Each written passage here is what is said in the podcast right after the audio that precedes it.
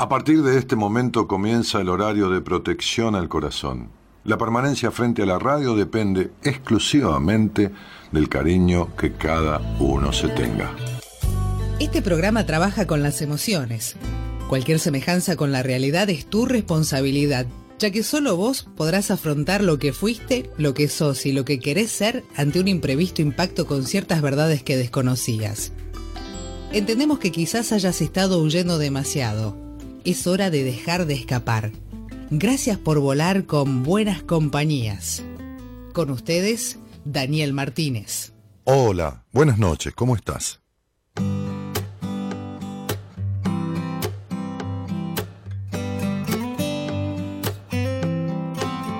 Empezaron los problemas, se enganchó a la pena, se aferró a la soledad. Ya no mira las estrellas, mira sus ojeras cansadas de pelear. Olvidándose de todo, busca de algún modo de encontrar su libertad. El cerrojo que le aprieta le pone cadenas y nunca descansa en paz. itzu gineida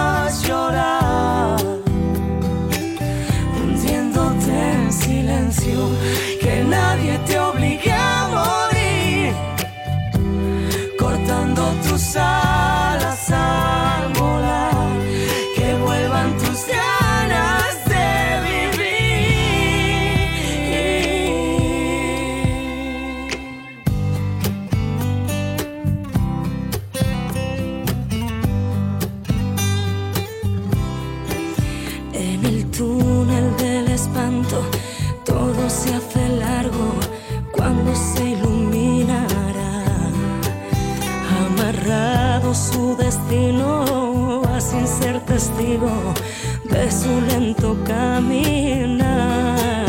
Tienen hambre sus latidos, pero son sumisos y suenan a su compás. La alegría traicionera les cierra la puerta o se sienta en su sofá. Y tu dignidad quedado esperando a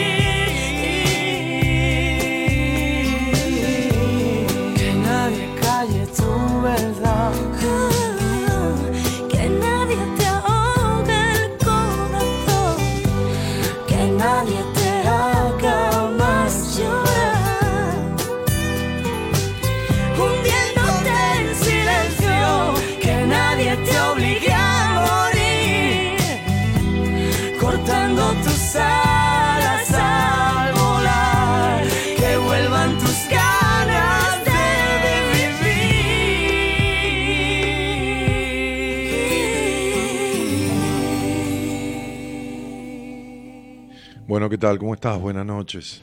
Eh,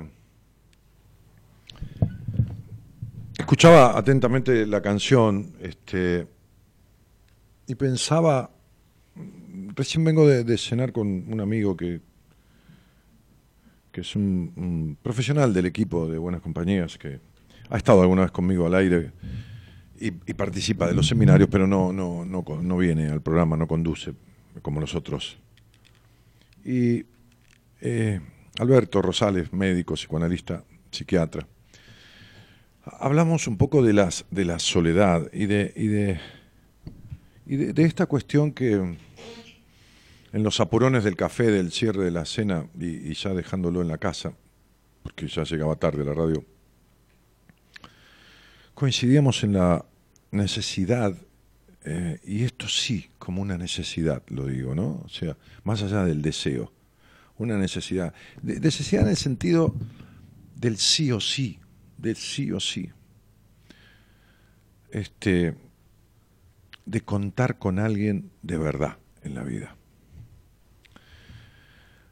Hablamos mucho de la relación paciente-terapeuta, terapeuta-paciente, de la transferencia y la contratransferencia, de la identificación que uno siente muchas veces con un paciente en conflictos que el paciente trae, que a lo mejor uno tiene, pero lo tiene reconocido, consabido, lo tiene elaborado, a lo mejor no superado, pero sabe de qué se trata, y de la gran carencia que existe en el tema de, la no comprensión este, del padecimiento del otro, paciente, padeciente, paciencia, padecimiento.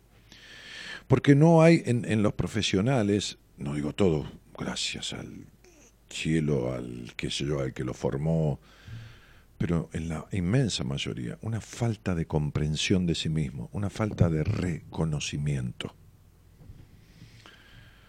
una dificultad en saber quién es. Entonces, no se puede conducir y acompañar a nadie a saber quién es, si no sabe uno quién es. No qué hace uno, sino quién es, que es la cosa más complicada. Porque hacer podemos hacer diferentes cosas, pero saber quién soy, más que quién soy, porque no es algo estático el quién soy, sino quién estoy siendo, quién voy siendo.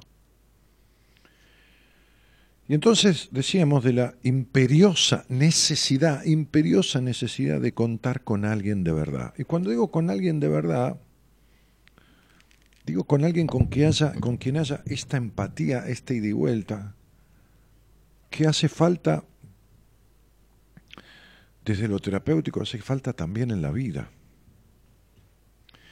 En realidad, la única persona con la cual o sea, la primera, no única, perdón, la primera persona con la cual uno tendría que únicamente, ¿no? este, en, en la totalidad contar es con uno mismo. Y sin embargo, fíjense que es la persona con la cual menos contamos en general, porque es a, la que más dejamos de lado, a uno mismo, la mayoría de las veces, y hasta, hasta sanar ciertas cosas. Entonces, digo, Vamos a, reducir esta, este planteo para no, para no yo irme de largas en, la conversación este, de, comienzo del programa, a esto, ¿no? A preguntarte con quién contás de verdad. ¿Con quién contás de verdad? Evidentemente vamos a dejar de lado que deberías contar con vos, y de hecho contás con vos, aunque sea mal, pero contás con vos, o bien o más o menos, pero contás con vos. Es decir, tenés que tenerte en cuenta, tenés que contar con vos, pero no alcanza. Muchas y la mayoría de las veces no alcanza.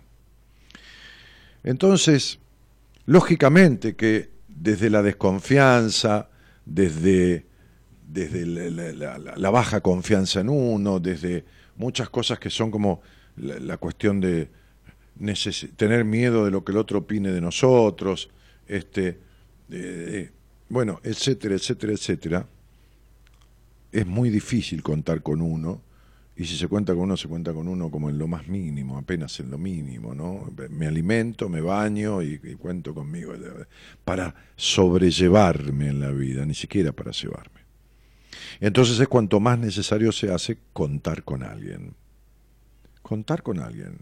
Y no estoy hablando de contar con alguien porque sea con alguien profesionalmente hablando. Eso desde ya se hace falta. Y es imprescindible cuando hace falta. Pero así como es imprescindible un técnico cuando se rompe la ladera, un mecánico con el auto, lo que fuera. Pero ¿con quién contás de verdad en la vida? Vamos a esta pregunta que no la hice nunca en 26 años de programa casi. 25 ¿eh? años y pico, 26 dentro de tres meses. Este, ¿Con quién contás de verdad? Pero contar de verdad no, no es, bueno, si me agarra fiebre tengo alguien que me va a ir a comprar los remedios y no salgo y no me refrío más de lo que estoy. Sí, esto está bien. Contar de verdad es contar de verdad. Establecer estas asociaciones, estas asociaciones, no estas asociaciones, estas asociaciones. Para los que no están mirando a través del Facebook la, imagen del programa, estoy poniendo las manos juntas o entrelazando los dedos. ¿no?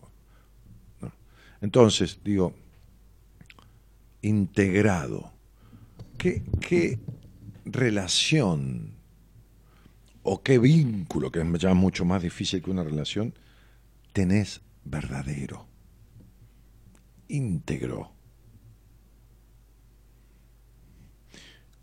cómplice, eh, sin reparos. ¿Con quién contás en la vida? Te quiero dejar esta pregunta para que hablemos de eso, ¿no? Y si hay carencia de eso, podemos hablar también de por qué. ¿Qué es lo que te lleva o de qué manera te llevas a no poder contar con alguien? ¿Y por qué? Porque hay varias y determinadas razones por las cuales eso no sucede. Razones que hay que entender, porque si uno no se informa, no se empodera, ¿no? Como yo decía otro día, la información es poder, y la información tiene que ver con, con el conocimiento, no con la sabiduría. Con lo primero que necesito es conocer. ¿Por qué me pasa lo que me pasa? Si no, es imposible resolverlo. Entonces vamos con esta pregunta de con quién contás en la vida. ¿Con quién contás en tu vida? con quién contás verdaderamente, verdaderamente. Verdaderamente es de mente verdadera, la mente verdadera, donde uno puede verdaderamente ser con el otro. Esto es un vínculo. Lo otro, eso así, sería una relación. Una cosa es una amistad otra cosa es un amigo. ¿Está? Una cosa es andar con alguien, otra cosa es una pareja, un vínculo de pareja. Un vínculo de pareja. Una cosa es una pareja, otra cosa es un vínculo de pareja. Entonces, estoy en una relación, como se pone muchas veces en las redes sociales, es una cosa. Estoy en un vínculo de pareja, es otra cosa estoy en una pareja, es otra cosa. No todo es lo mismo. Estar enamorado es una cosa y amar es otra cosa. Estar apasionado es otra cosa. Estar encaprichado u obsesionado son otras cosas. Sin embargo, muchas se confunden con el amor y muchas se confunden con un vínculo. ¿Con quién contás en tu vida? ¿Con quién contás en tu vida? Entonces yo diría nada más que esto, ¿no? Nada más que acá hay un teléfono, un celular, hay un, Facebook para postear ahí si estás mirando, hay un, un buenas noches, hay un gracias por estar. Y vamos. Somos la buena compañía que no ve el medio vaso vacío, pero igualmente, de 0 a 2, lo llenamos juntos. Buenas compañías. Con Daniel Martínez.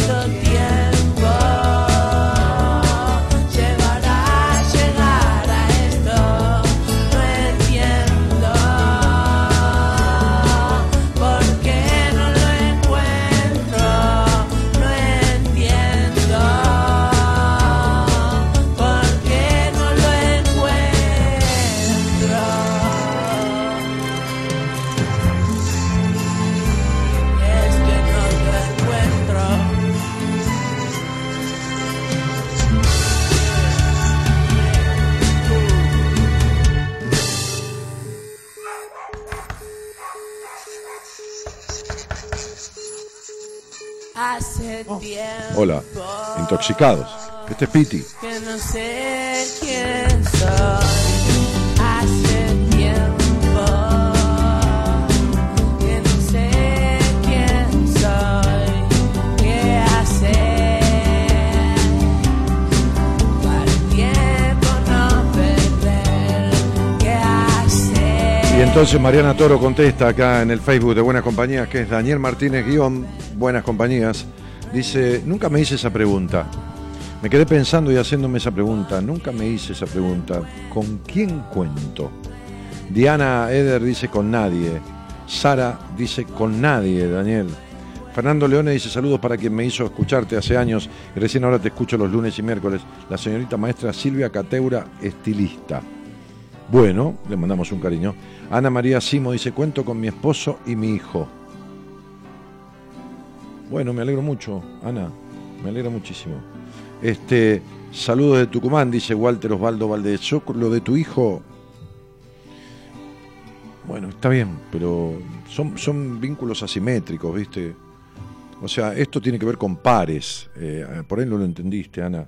Este, tiene que ver con pares, no, no, no, no con vínculos asimétricos, ¿entendés? O sea, uno puede tener un hijo de 10 años que lo quiera mucho a uno, pero, pero no puede contar con él, no se puede establecer un vínculo parejo, parejo con un hijo, es imposible. Bah, es posible, sí, hay, hay hijos que se convierten en padres de los hijos, pero bueno, en fin. Este, Walter Osvaldo Valdés dice saludos desde Tucumán. Manuel Aterrado dice, hermosa apertura, siempre nos abre la mente y nos hace pensar, gracias a vos por estar y ayudarnos cada día. Laura Loprete dice, gracias por estar, Dani. Y Flavia Marina Palavecino dice, buenas noches. Hoy, yo hoy cuento con mi hija, mis hermanos y con mi papá Oscar y mi mamá Cristina Lorenzo, que hoy me miran desde el cielo. Me parece que no hemos entendido mucho lo que yo quise decir. Este, la verdad que no contás ni con tu papá ni con tu mamá. Si te miran desde el cielo y toda esta cosa, no contás con ellos. No, no, no puedes establecer un diálogo de pares y de iguales, ni siquiera si estuvieran vivos. Estoy hablando donde uno puede ser uno enteramente. Me parece que no, eh, debo ser yo que no me expliqué. Donde uno pueda ser uno, donde uno pueda abrirse, mostrarse plenamente.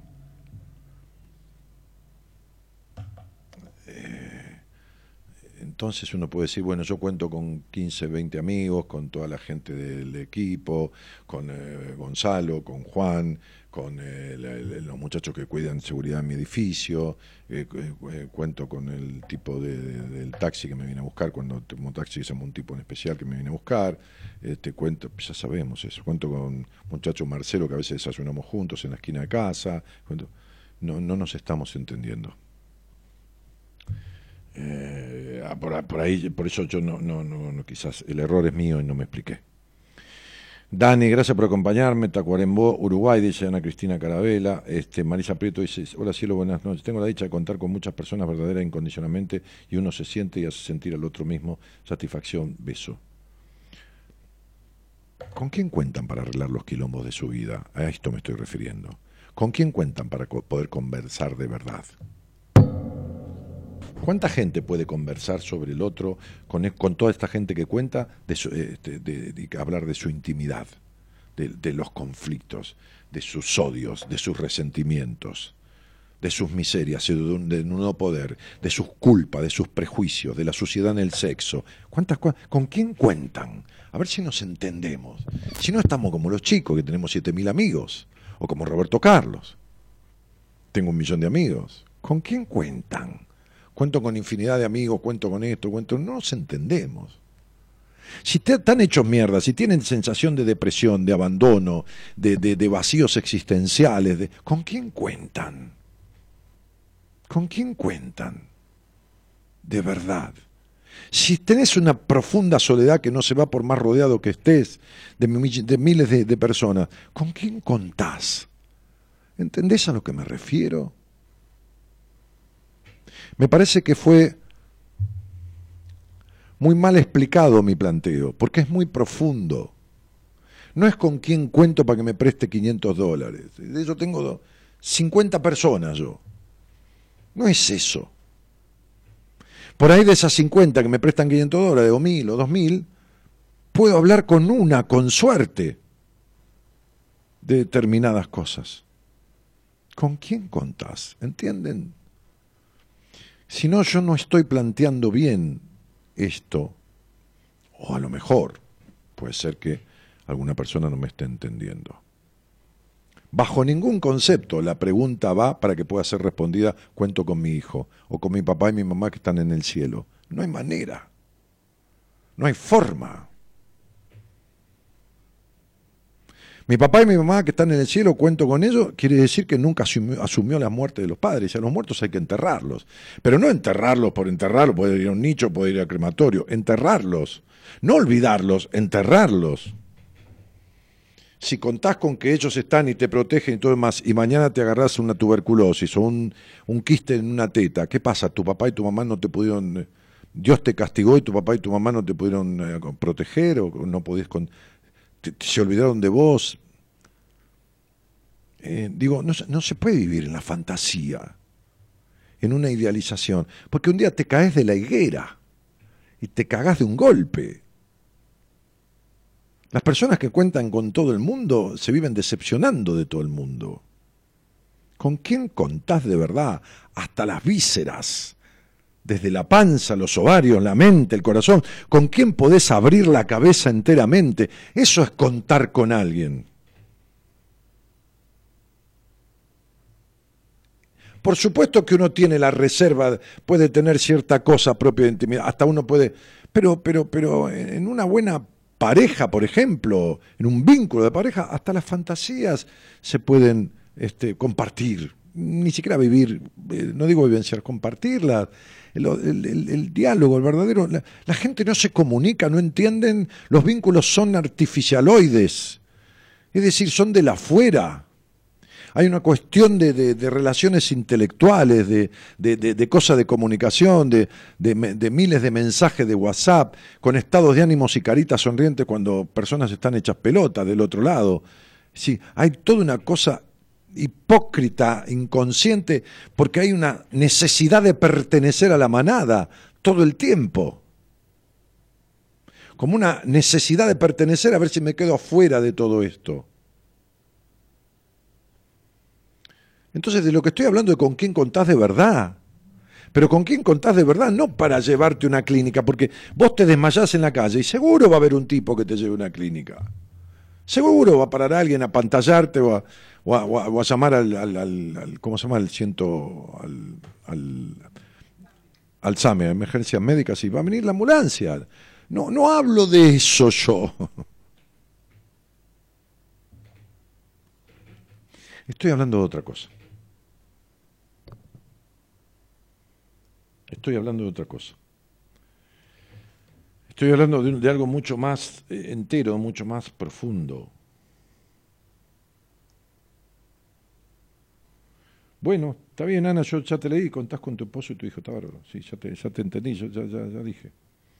Eh, ah, no, no, me equivoqué, lo repetí yo. Yo verdaderamente puedo contar abierta y profundamente con ellas, dice Analía Guadalupe Chicone Ponce. No sé con quién son ellas, pero bueno. Eh, Dani, cuento con una amiga y mi pareja. Muy bien. Lucre Avendaño. Carolina Brito dice, tenés razón, no cuento con nadie, aunque la vida me mostró personas y me apuntalaron cuando necesité, soy yo la que me cuesta abrirme. Claro, acá está el asunto. Con mi prima, con mi prima, penas y alegrías, todo bueno y malo. Perfecto. Analía Guadalupe Chicone, ah, dice Dani, muy buenas noches. Además de mi terapeuta, que hace un mes y medio que no veo, bueno, se ha de vacaciones, mi madre y un par de amigas.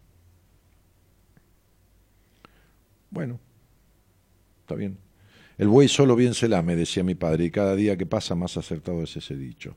Bueno, no, tampoco. A ver, Aristóteles decía, el ser humano es un ser este, eminentemente social, netamente social.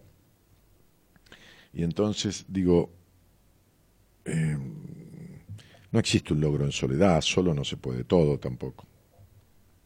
Facundo Cabral decía, el buey solo es un salame. ¿no? Digo, uno tiene que aprender a lamerse, está bien, que significa cuidarse, pero tampoco esté eternamente solo. Eh, con nadie, lamentablemente, dice Leo, pero sigo buscando a alguien con quien contar. La verdad, Dani, no cuento con nadie, dice Carmen del Valle Cardoso. Miria dice, Dani, fue muy bien explicado, solo fue mal interpretado. Mirta dice, te explicaste muy bien y me quedé pensando, creo que conmigo misma desde muy chica o desde siempre. Y es poco. Es poco, Mirta. Mónica Viviana Fredotovic dice, no es difícil, es profundo. El tema que nunca por así planteado esa pregunta, en mi caso, por eso te expresaste bien, pero no. Fernando Bazán dice, hola, Gos, Grosso, ¿cómo estás? Escucharé después, saludos, dice. Bueno, dale. Miriam dice, Dani, yo me siento bendecida porque tengo dos amigas, una de los nueve años, divino, bárbaro, y la otra hace 28, desnudo mi alma, y aunque no la llamé mil veces, aunque no la llamé mil veces, llegan a mis peores momentos, me contiene y su opinión a mis bajones sin juzgar. Excelente. Ahora, Dani, que nadie calle tu verdad, como dice Manuel Carrasco, y mandale un saludo a Rosales, que por sobre todo, además de ser un gran profesional, es un gran ser humano. Que claro me queda lo del vínculo. Veo que con las parejas o las relaciones nunca pude formar un vínculo, nunca conté con nadie para contar nada, dice Guillermo Carrizo. Eh, ahora, después está el otro tema. Nadia Canuni dice, yo contaba con mi papá, era con el que me podía expresar más libremente y me sentía más escuchada, y hoy que ya no está, puedo hacerlo con mi novio, puedo contar con él. Bueno, ¿vos crees? Hmm. ¿Vos crees que de verdad vos sabés lo que tu novio piensa y tu novio sabe lo que vos pensás? Yo cuento con mi hermano Beto desde siempre y ahora con mi amiga Aida, dice Ricardo Escobar. Gisela dice con mi abuela. Bárbaro. Ahora, mira, Daniel, la respuesta que te puedo dar es que cuento conmigo y nadie más, dice Luis. Ahora vamos al segundo paso. Cuando vos querés transformar algo, porque todas las personas que cuentan con toda esta gente tienen seguramente conflictos en su vida o cuestiones que no están pudiendo transformar, no cambiar, u objetivos dentro de lo lógico que no están pudiendo lograr. ¿Con quién cuentan?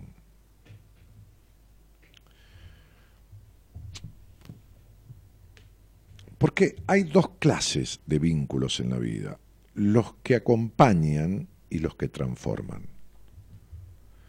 Hay vínculos que son transformadores y hay vínculos que son acompañadores. Ninguno de los dos es malo ni es bueno. Estamos describiendo, no definiendo ni criticando, describiendo.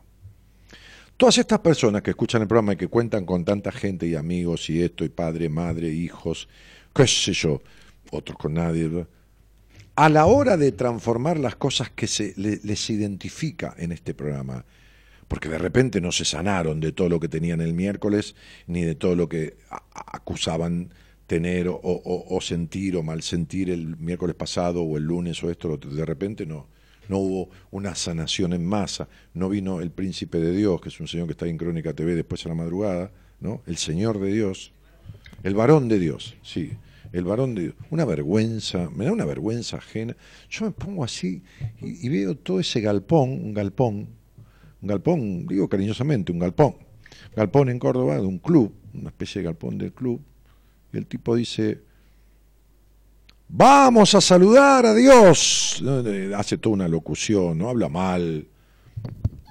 Eh, y entonces todos saludan a Dios. Dice, hola, levantan la mano, tienen todos adiestrados, ¿no? Dice, hola, y levantan la mano todos. Y entonces dice, y ahora el Señor va a sanar a toda la gente que tiene, viene con dolores acá. Ayer lo estaba mirando de vuelta, sé que lo repitieron a toda la gente que está con dolores del cuerpo, esto, lo otro, los va a sanar. Fíjense, ahora, ahora ya esa gente que vino con cuestiones, ya están sanadas, ya no sienten ese dolor. Y por ahí salió uno, ahí, ¿no? Estaba mirando, salió uno que dijo, a mí me duele todavía.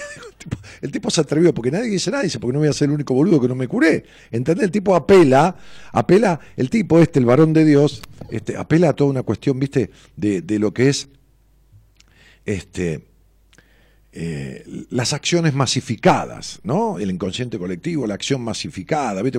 Por ahí uno la va de guapo en la tribuna y si hay 5.000 alrededor, la va de guapo varo, después se caga todo si está solo. Entonces, esta, esta cuestión de la tendencia al rebaño que tienen las personas, en donde no va, no, quieren ser la oveja negra. Entonces, pero parece que se animó uno y le dijo, no, a mí me duele igual. Dijo, ya vas a ver cómo mañana mañana, ayer lo miraba yo, eh, ayer me quedé hasta todos los días, no sabía. Sí, mañana, para mañana, vas a ver cómo mañana vas a estar sanado. Claro, le salió uno en contra y el tipo, primero dijo, el Señor ya sanó todas las, dolencias, vas a ver cómo mañana, bueno. Entonces, esos son vínculos estafadores. Están los vínculos acompañadores. ¿eh? Estamos, esto no es, no está en los libros de psicología, por favor. ¿eh? Después están los vínculos transformadores y están los vínculos estafadores. ¿no? Están los vínculos, este, eh, ¿cómo se llama? Depredadores, ¿no? El tipo que que, depreda, o la mujer, no importa, este, el, vampirismo energético que te chupa todo el día, está, eh, que no, que tengo problemas, que todo el dramático, que siempre tiene un problema, siempre tiene esto, siempre tiene lo otro, dale, dale, dale, ah, sí, está bien. Este, este, el, vínculo parásito es eso, ¿no? Y después está el vínculo estafador, el vínculo acompañador y el vínculo transformador, ¿no? Bueno, Vamos a eso. Ya que eh, hemos, hemos echado mano de la primera, la primera capa, que con quién contás de verdad en la vida. Muy bien. Ahora, ¿cuánto de esos vínculos con los que contás de verdad, si contás con alguien de verdad, han sido transformadores en aspectos que todavía no has resuelto de toda tu vida? Y esto es contar de verdad. ¿Se entiende? Contar de verdad no es que cuento con alguien que le cuento mi quilombo, que el otro me cuenta su quilombo y pasan 10 años tenemos el mismo quilombo. Eso es como la diferencia que yo tengo en el hecho de ir a terapia o hacer terapia. Si voy a terapia, no me, no me, no, no me transformo nunca. Si hago terapia es otra cosa. Una cosa es ir, otra cosa es hacer. Una cosa es venir a la radio, otra cosa es hacer radio. Yo puedo venir a la radio, quedarme al otro lado, tomar café o mate, qué sé yo, y no hacer nada acá. Eso no es hacer radio. Hacer radio es esto. Bien, mal, no importa. A gusto, a disgusto de los demás, no importa. Hago. Entonces, acá está la cuestión. De lo que yo hablaba con Rosales es de la importancia del vínculo transformador.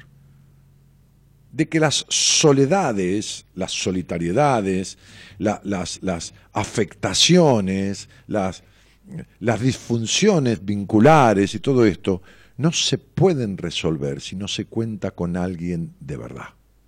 Esto es lo que decíamos.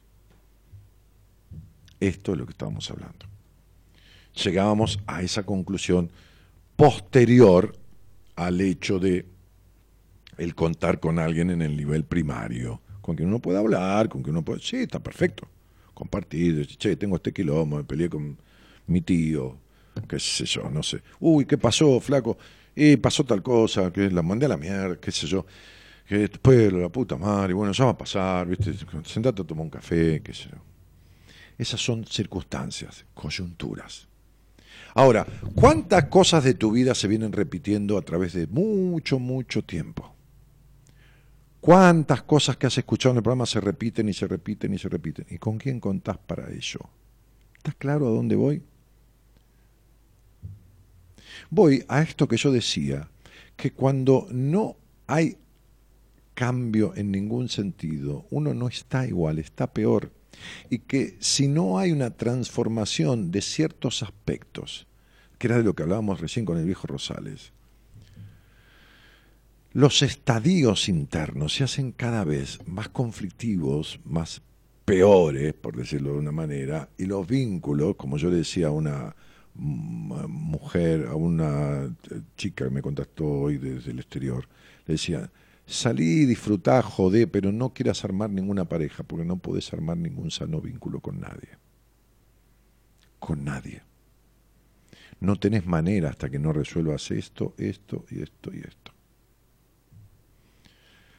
Entonces, digo, ¿cuántas de las personas que cuentan con tanta gente tienen profundas soledades, o vacíos internos, o sensación de insatisfacción en el alma, o necesidad de aprobación, o sobreadaptación y quieren poder con todo, o búsqueda de la perfección, ser perfectos todo el tiempo, o mostrar una sonrisa de oreja a oreja cuando adentro el alma llora? Y no lo han podido resolver. A lo mejor pueden mostrarse con esa persona, con la tristeza que tienen, pero ¿dónde está la resolución de eso?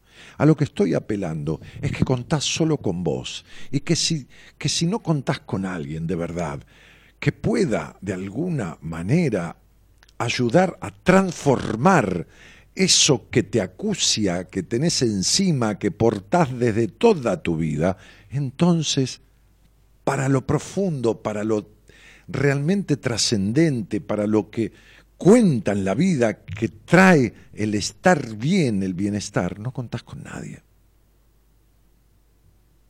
Si hace 15 años que estás igual en determinadas cosas, o 20, y tenés amigos a quienes confiás, las no contás con nadie. Porque los acompañadores sirven, pero no alcanzan. Este es el punto. Viste que vos te sentís mal y vos decís, che, me, acompañás al hospital porque no me siento bien. Sí, vamos, vamos. Pero este que te acompañó no te puede eh, curar. Dice, ¿qué te pasa? No, tengo, no, sé, cualquier cosa. Dice, ¿te acompañó? Sí, yo te puedo acompañar, yo te acompaño. Bueno, es un acompañador. Buenísimo. Sensacional. Por supuesto. Entonces te dejan internado ahí me hace un favor, le dice el médico, le va a comprar agua mineral que necesito. Eh, sí, sí, sí, bárbaro. Pero no transforma nada. ¿Entienden a qué me refiero?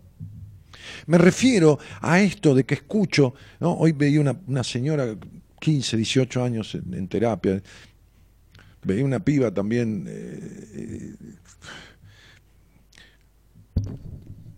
esto es.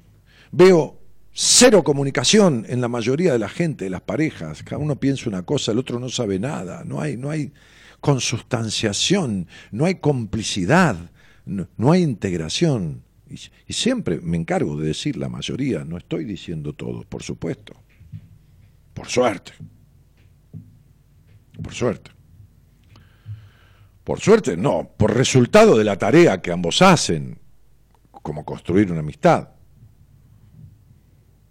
Le decía yo a, Rosales recién, me dice, ¿seguís yendo los jueves con tus amigos? Sí, me dice, dura eso. Le digo, hace como 15 años que dura. Me dice, qué loco, ¿no? Porque es difícil. Y no merma. Le digo, no, no, si a veces alguno trae alguna persona nueva, no es fácil que dejemos entrar a alguien nuevo al grupo. No por nada, pero porque es una cuestión de pertenencia y de que no, no, no cualquiera, por los códigos, por un montón de cosas.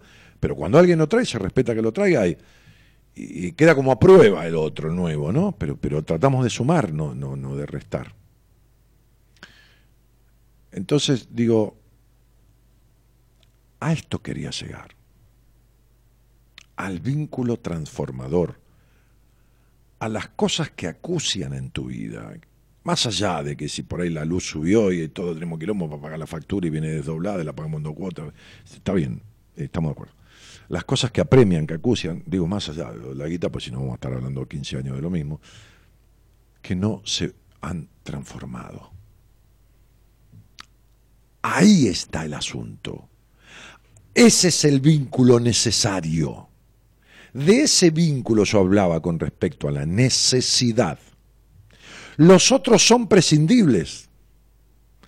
No quiero decir con esto que no tengo un amigo y, y chao, hasta luego, y prescinda. No, no, no, pero los que son necesarios, ineludiblemente necesarios, son los que se precisan para transformar determinada cuestión. Cuando alguien me acompaña al médico, yo me siento mejor si no voy solo, qué sé yo, que uno tiene que ir a la clínica de urgencia. Pero el que es verdaderamente necesario es el médico que está al lado con la enfermera. Ese es prioritario. Ese es prioritario.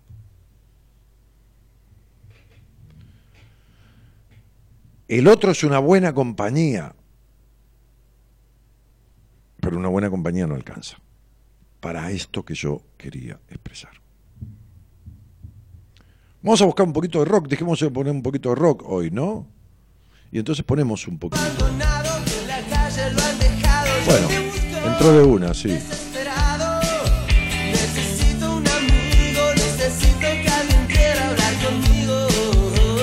Justo, justo.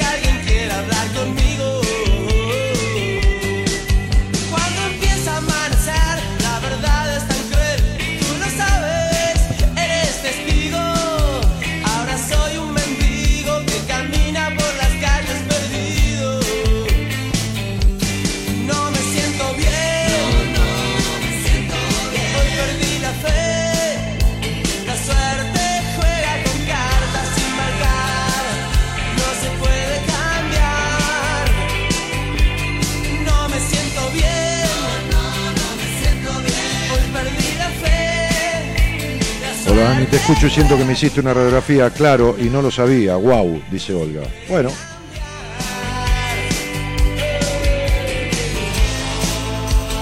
Silvina Lozano dice, vos sos un vínculo transformador. Bueno, está bien, si te sirve, está bárbaro.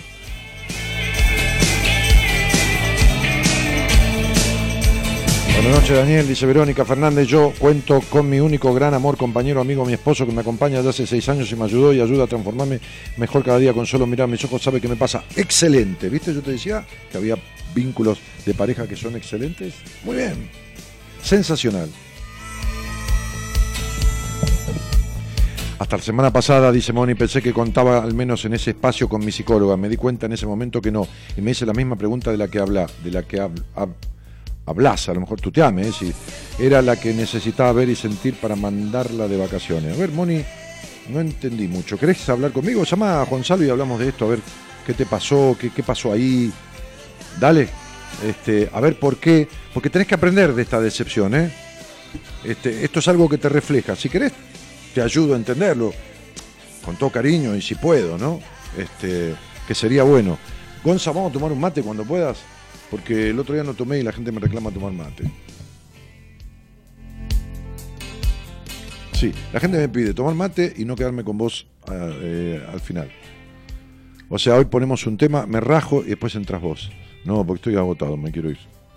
Pero mal, ¿eh? Estoy, agotadísimo. Ayer, no dormí bien, el calor, estaba medio del pecho, ¿viste? Me tengo que cuidar porque acá, ¿viste? La voz y, y, entonces puse el aire sin aire y, me, y transpiraba, loco. Puso el ventilación y transpiraba, pero me levanté a las cuatro y pico de la mañana, me bañé.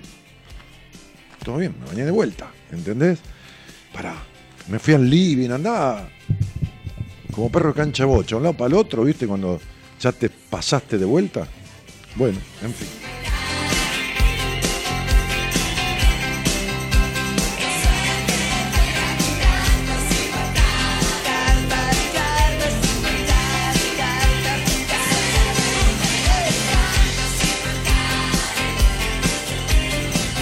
Mechi García dice, ah, entonces con nadie. María del Valle Barneche dice, eso entendí, contar en una cosa, pero mi prima no es mi terapeuta, solo nos escuchamos, nos desahogamos, pero no hay transformación. No, está bien, claro que no es tu terapeuta, es tu prima, no puede ser tu terapeuta, qué sé yo. Yo no puedo ser el, terapeuta de mi pareja. No, no, no, no. Por más que sepa lo que sepa, no, no. uno pierde la, la, Como digo siempre, el cirujano no opera a su hijo, salvo que se esté muriendo.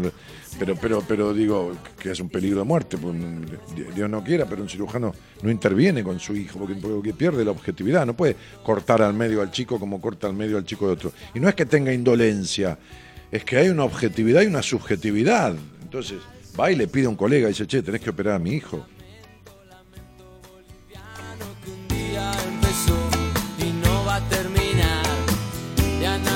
Fernando Bazán se ríe con el varón de Dios. es un personaje ese. Como los garca ese tipo. Sí, sí. Meche García dice, hola Dani, llegué, me mató esa voz, esa, esa voz, ¿crees? No entendí. Yo para las cosas serias actuales cuento con mi mamá y hasta por ahí nomás. Pero tu mamá no puede ser tu amiga ni las cosas serias. Vos no podés contar a tu mamá que tenés mal los orgasmos, Mechi. No puedes contar a tu mamá que desconfías de los tipos y que de esto y que lo otro y todo lo que te pasa que yo ya lo sé, aunque no te conozca. Entonces, ¿qué, ¿cómo contás con tu mamá? Estamos hablando de otra historia, flaca. Enganchá, conecta bien. Abrí el mate, amor. Abrí el mate. Dale.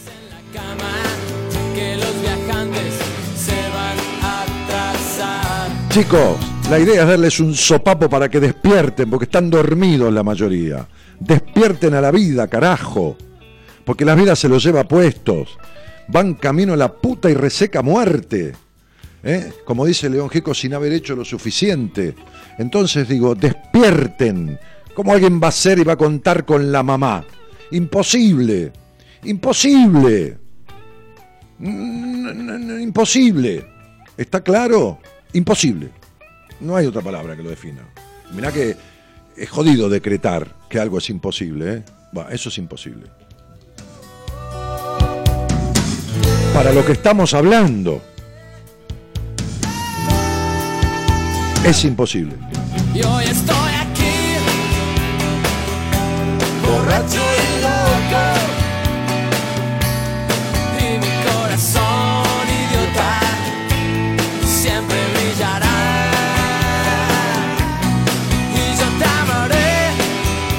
por siempre.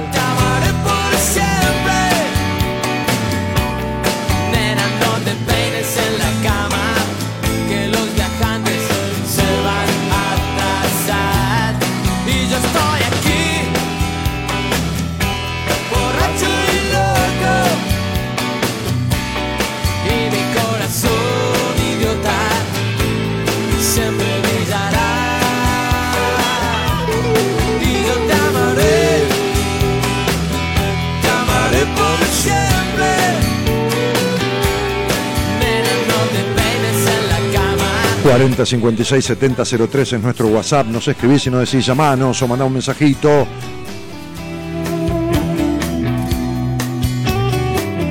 Dani, maestro, te entiendo perfecto lo que querés decir, me emociona este tema porque yo cuento con el 100% con mi mujer. Excelente, macho, felicitaciones. El momento de tomar mate, de y poder hablar de todo con ella es el momento más importante y no hay nada que se compare con eso. Los dos hacemos terapia y nos dimos cuenta que cuando hablamos de las cosas que nos molestan de cada uno o lo que nos pasa, ha mejorado notablemente nuestro vínculo y además se ha aprendido muchísimo a su lado y de su mirada de mujer. Aplausos para este tipo, carajo. Bien, muy bien.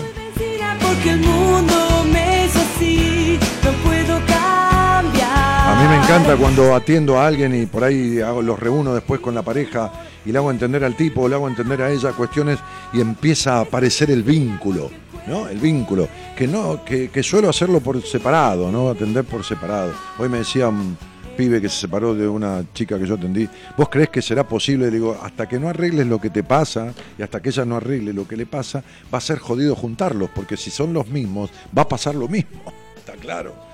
Los celos lo cacomen, los matan, se encierran, se abandonan, no hay, no hay amigos, no hay nada, se encierran en dos. Eso tampoco es amor, eso es obsesión, eso es privación de la libertad.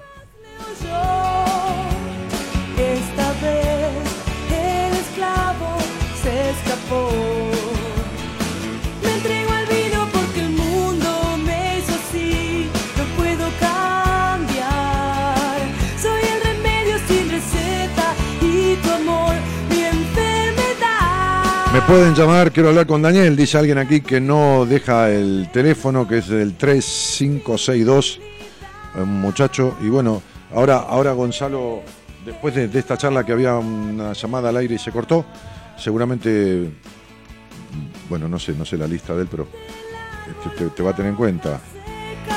Tengo, hola Dani, estoy pasando la crisis en la que no cuento ni conmigo. Este sentimiento de vacío es horrible. Soy consciente de que no sé disfrutar. Decidí hacer una charla con vos. Pronto nos hablaremos. Gracias siempre, Yamila. Tengo mi biodecodificador ayudándome a conocerme porque hoy en día el no herir susceptibilidades o el miedo al que dirán nos hacen esclavos silenciosos de lo que nos pasa. No, el miedo a que dirán existe de la época de Sarmiento, desde la época de- de- de- de Julio César. ¿Está? O sea, ¿entendés? El miedo al que dirán, el miedo al que dirán existen desde el año 1810, antes de, de la Revolución de Mayo. Eh, eh, Mariquita Sánchez de Thompson, como cuento siempre, tenía 15 años y los padres la comprometieron. Te imaginas que no podía elegir novio. En general, esas familias bien de Buenos Aires era todo acuerdos. Y en el compromiso llegaron toda la crema de Buenos Aires, la crema de la crema dijo yo con este tipo no me caso y tenía 15 años, me voy a casar con mi primo y se casó con el primo y se acabó la historia y tenía 15 años, le importó el carajo, año 1810. ¿Mm? Este no es un mal de esta época, este es un mal de la historia. ¿Está Yami? Biodecodificadora. Bueno, ok, en fin, dale. Esta vez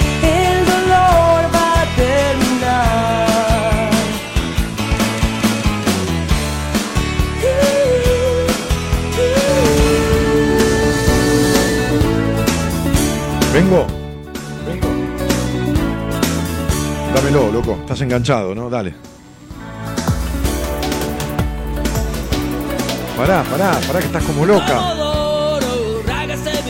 Baja, baja. Hola, hola, hola, hola. El, Hola. El teléfono fijo es el 43 25 12 20. ¿Cómo te va? ¿Cómo te va, Elsa? Buenas noches. Hola, buenas noches, Daniel. Mucho gusto. Encantado. ¿De dónde sos, cielo? Soy de Mendoza. De Mendoza. Eh, Tengo, sí, tengo la voz, la voz un poco tomada con el aire acondicionado, porque acá hacen 45 mil grados de calor. y si no estás con aire no puedes vivir. Es terrible el calor. Con- sí. ¿Y ¿Con quién vivís, cielo? Eh, yo vivo con un hijo, con mi hijo de 27 años. Ok. Eh, y, y a qué te dedicas? Soy profesora de artes visuales, Ah, qué lindo. me, me recibí hace poquito, empecé a estudiar a los 40 años. Muy bien. después de haber escuchado toda la vida a mi padre que sirvienta no iba a pasar, Claro. este, después de trabajarlo mucho me, me largué a estudiar y el día que me recibí salí a la- al patio de la facultad y le dije, viste, hijo de mierda, que puedo ser profesor. Sí, claro. Hoy estaba yo atendiendo a alguien, ya no me acuerdo, bueno, no importa. Este, no sé si una paciente o una entrevista de primera vez, qué sé yo, ya. Este, y me decía, ¿para, para qué vas a trabajar? Le decía al padre. Vos no tenés ni que estudiar ni que trabajar, vos te, te quedás acá y yo te mantengo. Hoy voy a- hacer. pues.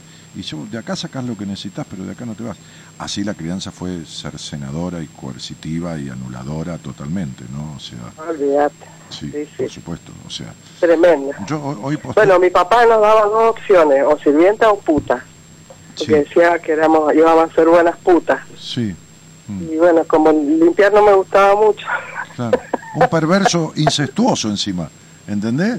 No, tremendo, ahí hay una cosa incestuosa, un tipo incestuoso, ¿eh? muy, muy babosón, no sé, pues, pero bueno, este, este, eh, y, y muy perverso psicológicamente, ¿no? Pero, eh, eh, claro, yo, yo, este, hoy, hoy, hoy justamente entré a serio hoy en el Instagram, mi Instagram que es este arroba Daniel Martínez OK, arroba Daniel Sí. Martínez, posteaba, este, mm, les mandé a las chicas que me manejan las redes sociales para que acomodaran el, escrito y, y subieran eh, un tema porque empecé, hablé ayer de- en el Instagram de entre ayer y hoy de cómo se llama esto de función paterna, ¿no?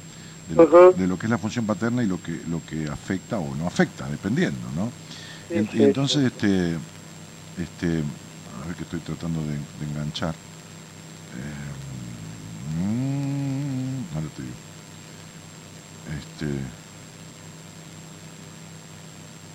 Espera un poco, no, no, no está.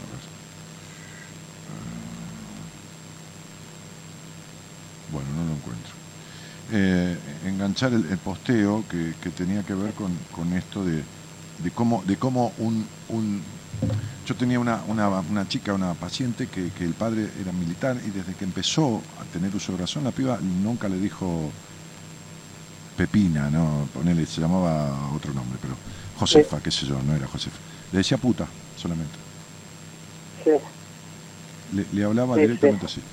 Entonces, digo, este, eso, el no servís para nada, el nunca vas a ser como tu primo, o como tu hermana, o como el, eh, yo nunca te quise, si fuera por mí no hubieras nacido. Todas estas frases de un padre anulan la relación con el mundo. Le mirá las postergaciones tuyas. A ver, con todo respeto, en el buen sentido, bárbaro que estudiaste y todo lo más, pero fíjate cómo te costó salirte de ese decreto, ¿viste? Uf, claro, 40 años tarde. Claro, mamita, sí, bien, bien, mérito que tenés, olvídate, no hay ningún problema. Pero, pero, pero claro. Justamente eso es la relación con el mundo, ese, es el paso al mundo, es tomar al mundo en tus manos, en el buen sentido, ¿no? es, esa habilitación que yo decía eh, y que digo siempre, es ese jugar tranquila que yo te miro, que cuando existe del lado del padre, este, este, em, ahorra la mitad del camino, ¿no?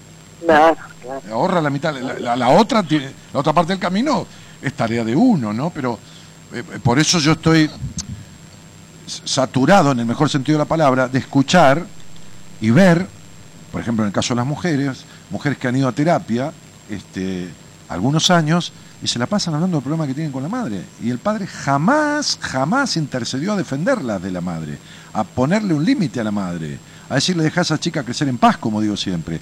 Y entonces consideran que el padre era un hombre divino, el mejor del mundo, esto, lo otro, y era un bueno para nada, ¿entendés? Entonces, claro, Y, el terapeuta no desvía porque no entiende, es tan pelotudo que a él le pasó lo mismo o a ella. Ya, el otro, ahí estoy atendiendo un muchacho que me estaba, me habla del tema de, hablamos mucho del tema de su Edipo con su madre, ¿no? Edipo con, con la madre que todos tenemos, las mujeres, los hombres, al principio, y que va cortando uno a través de la relación con el padre o de la madre misma, de quien haga la función paterna. Pero bueno, entonces este, me dice, no, yo tenía un terapeuta, un psicólogo hombre, qué sé yo.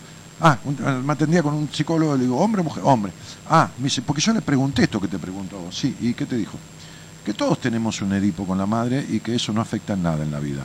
Pero qué pedazo de hijo de puta. O sea, un tipo que es eyaculador precoz, o que no puede eyacular, o que tiene, tiene un Edipo con la madre de puta madre. O sea, y mira si no le interfiere en nada. Nadie dice que la relación edípica inicial es necesaria, porque como dice Winnicott, este, un, especialista en esto, la madre es el sostén. Y lógicamente uno está dentro de la madre. Lógicamente que es la primera teta que uno chupa. Lógicamente que es la primera mujer que le toca la cola a uno y que lo acaricia y con la cual uno se duerme.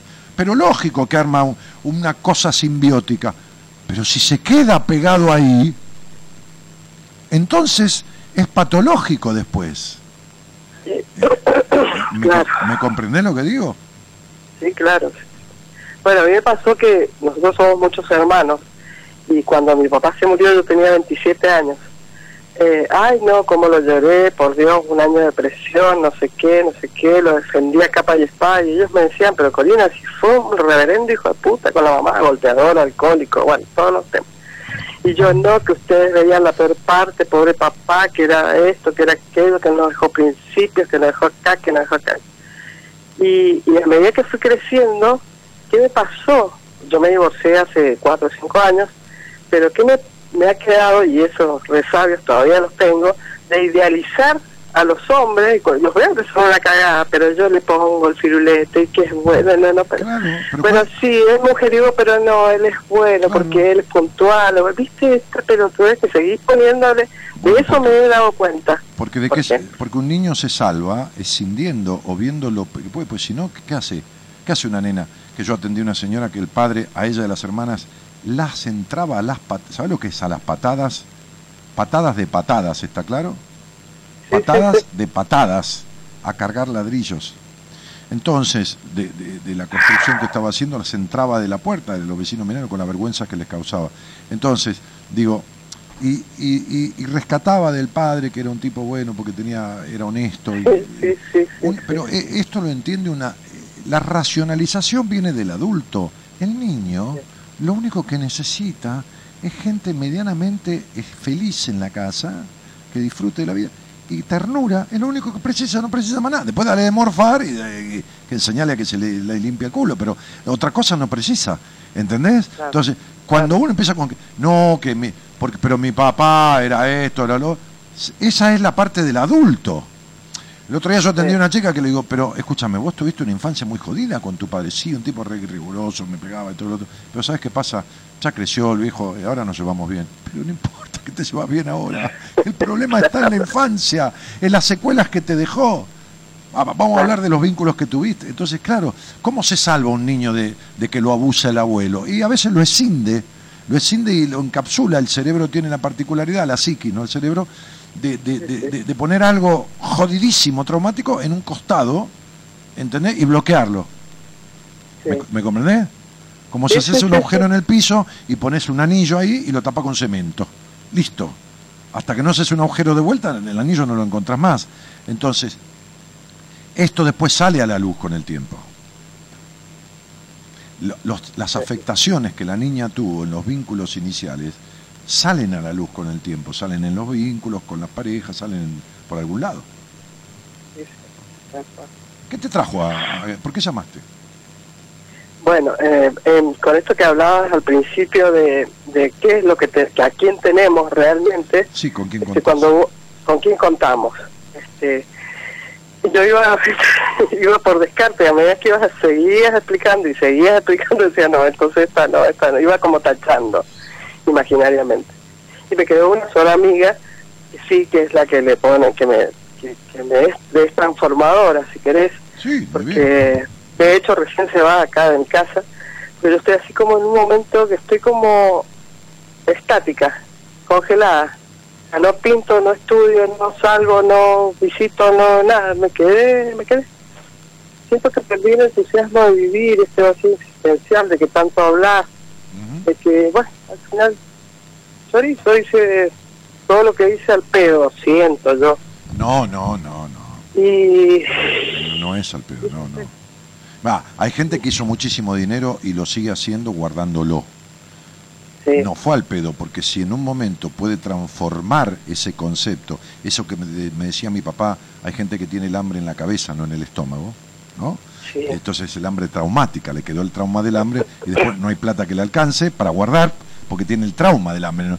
Entonces, este, cuando uno lo ayuda a resolver eso, yo o quien sea, no importa, o lo resuelve, Sí, no, impo- sí. no importa, va a rezar y lo resolvió, no importa. Este, Sí. este, entonces no fue al pedo lo que acumuló. No No. es al pedo lo que acumulaste.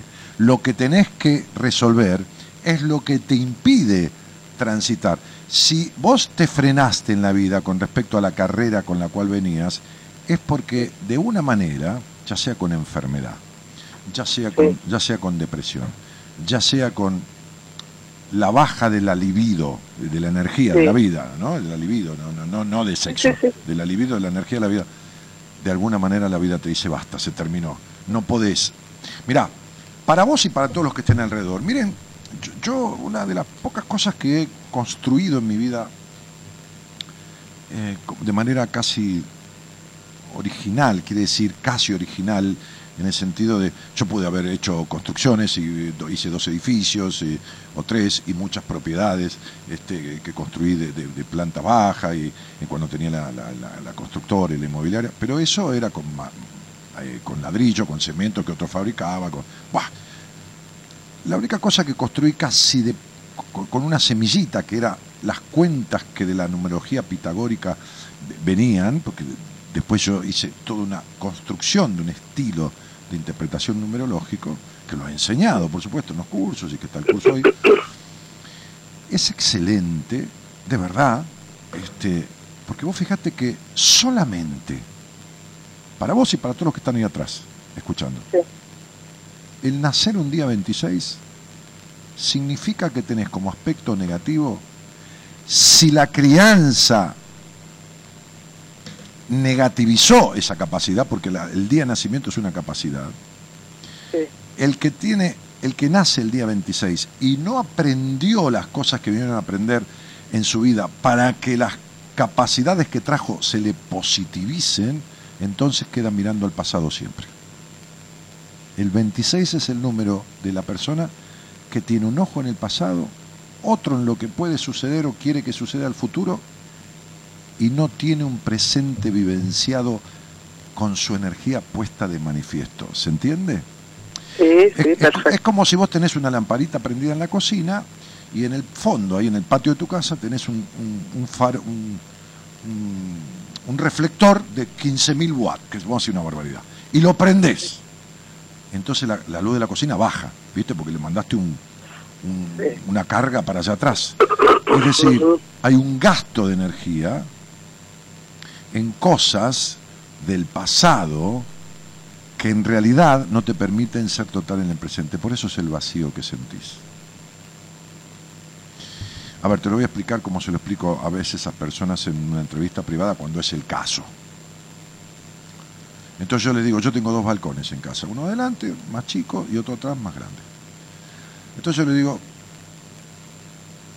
ponele que yo pongo una, allá no se ve, le señalo, pero una manguera allá atrás, para regar acá adelante, que no es así porque es ilógico, pero que pongo una manguera allá atrás, allá en el, otro balcón, está como 10 metros, 12 metros, y, y- y vengo a regar acá adelante. Pero a la salida de la canilla, ahí, cuando la manguera sale de la canilla, un metro, dos metros, tiene agujeritos. La energía llega con la misma fuerza que sale de la canilla, el agua llega con la misma energía que sale de la canilla, si hay unos agujeritos en el tránsito de la manguera, Si no. se pierde en el camino. se pierde energía. Llega igual un poco, pero ¿entendés? Bueno, si yo te, co- si yo te conecto a tu como, como explico, esto lo explico así en una entrevista. Vuelvo a repetir, cuando es el caso, ¿no? Eh, otra persona es otra cosa, pero si yo te hago pensar, Sí, o sea, respirar, cerrar los ojos, meditar, no es el caso en este momento, pero pensar en los enojos que tenés en tu mente, en tu psiquis, en tu, en tu estructura, sí, con tu familia, con tus padres o con tu padre en el pasado, que tenés, que todavía tenés. ¿Está? ¿Viste cuando te recibiste que dijiste, tomá, viejo de mierda? Que... bueno, sí, te hago pensar en eso. Y entonces te mido eso, te mido porque hay algo que puede medir las reacciones del cerebro ante determinado estímulo, estímulo ¿se entiende? sí, sí, Se llama mapeo cerebral. Muy bien. Entonces yo te, te- te conecto como si fuera un electroencefalograma, pero es otra cosa, y hacemos un Sí. mapeo cerebral. Entonces, digo, bueno, enojos, y entonces hay una parte del cerebro que se colorea en, en ese estudio, ¿no? No es que se te pone de color, en, esa parte que demuestra los enojos. Y entonces me marca enojos, qué sé yo, 8.5, que oh, pues en una columna roja que sube. Y después te mido el disfrute de tu vida. El disfrute, lo lúdico, lo sexual, no, este, los disfrutes, las intensidades de los disfrutes de tu vida. ¿Qué qué va a medir más? ¿Los enojos o las intensidades de los disfrutes? ¿Las intensidades de los enojos o de los disfrutes? y mucho más los enojos. Muy bien. Quiere decir que vos tenés una manguera conectada a la canilla del pasado, con agujeritos, gastando energía, un farol de 5.000 watts allá atrás, que no lo necesitas para nada, que gasta tu energía y que cuando estás en el presente, esto que sigue sosteniendo enojo. A ver, un ejemplo más que doy que es más fácil. Resulta que mañana te vienen 20 mil pesos de luz. Dios no lo permita, pero bueno. Entonces, Sí. te vienen 20 mil. Primera cosa que haces, llamas a un electricista. Viene el electricista. Dice, oiga, escúcheme una cosa. Estos dos meses yo estuve en casa de mi prima, en Singapur. Y me vinieron 20 mil pesos de luz. Señor, no puede ser. Si usted se olvidó algo. No, señor. Dejé la lamparita del Porsche, nada más para que no entre nadie. Una lamparita no puede. No, bueno, vamos a revisar la instalación. El tipo revisa y hay una pérdida de energía. Hay un cable pelado que contacta con el caño de, la- de- de la luz, por donde adentro van los, los cables, y entonces el medidor anda como loco todo el día. ¿Se entiende? Sí, sí, Se está gastando una energía que no es utilizada. ¿Está claro? sí. Bueno, a eso Daniel Martínez, no Freud, olvídate, le llama histeria. Es un entrampamiento en el pasado del cual todavía no saliste, que te requiere un desgaste de energía por enojo. Vos imaginate que si pasa un tipo que ni conoces y te toca una teta, te manotea una teta, vos te enojás, te quedás y te- discutís, lo corrés, le das un carterazo por la cabeza, qué sé yo, y te quedás exhausta, porque si uno discute dos horas, queda, viste cómo queda, agotado. Sí, sí, sí, sí. Si vos te reís dos horas, quedas agotado. Fíjate lo agotada que estás con 40 años de vida, o 50, no sé cuánto tenés, 48 voy a cumplir. sosteniendo enojos. Mira el gasto de energía que hace. ¿Entendés? Se te acabó. Se te. Eh, eh, ¿Está claro, negrita? O sea, esto que te estoy explicando para mí, como digo siempre, eh, es como, no sé, hacerme un mate a la mañana. Es lo mismo. Para mí es una simpleza, yo lo veo acá, ya te lo explico, ya sé de qué se trata. ¿Está claro? Entonces, evidentemente, vos, si llegaste a este punto de esa manera, mira, si vos sumás tu fecha de nacimiento, da un número uno, que viene de un 19. Ese es un karma que significa intolerancia. Eso significa que te va a pasar toda la vida lo insólito, porque vos no te dejas ser plenamente, porque tuviste un hogar que no te dejó ser, o no, deja- o no dejas ser a los demás. Si vos no te dejas ser, y tu primero y segundo nombre dicen que tenés un vacío en el alma eterno, este, este, que, que lo, lo decías vos antes, me dijiste esta incompletud que siento, bien. Si no te dejas ser, si todavía sos la mirada acusadora de tu padre de puta de mierda, si todavía tenés eso implicado, entonces no te has soltado del pasado, todavía tenés un ojo mirando al pasado, vigilante como eran vigilantes en ese hogar, controlador como eran controladores en ese hogar, e impedidora como eran impedidores en ese hogar.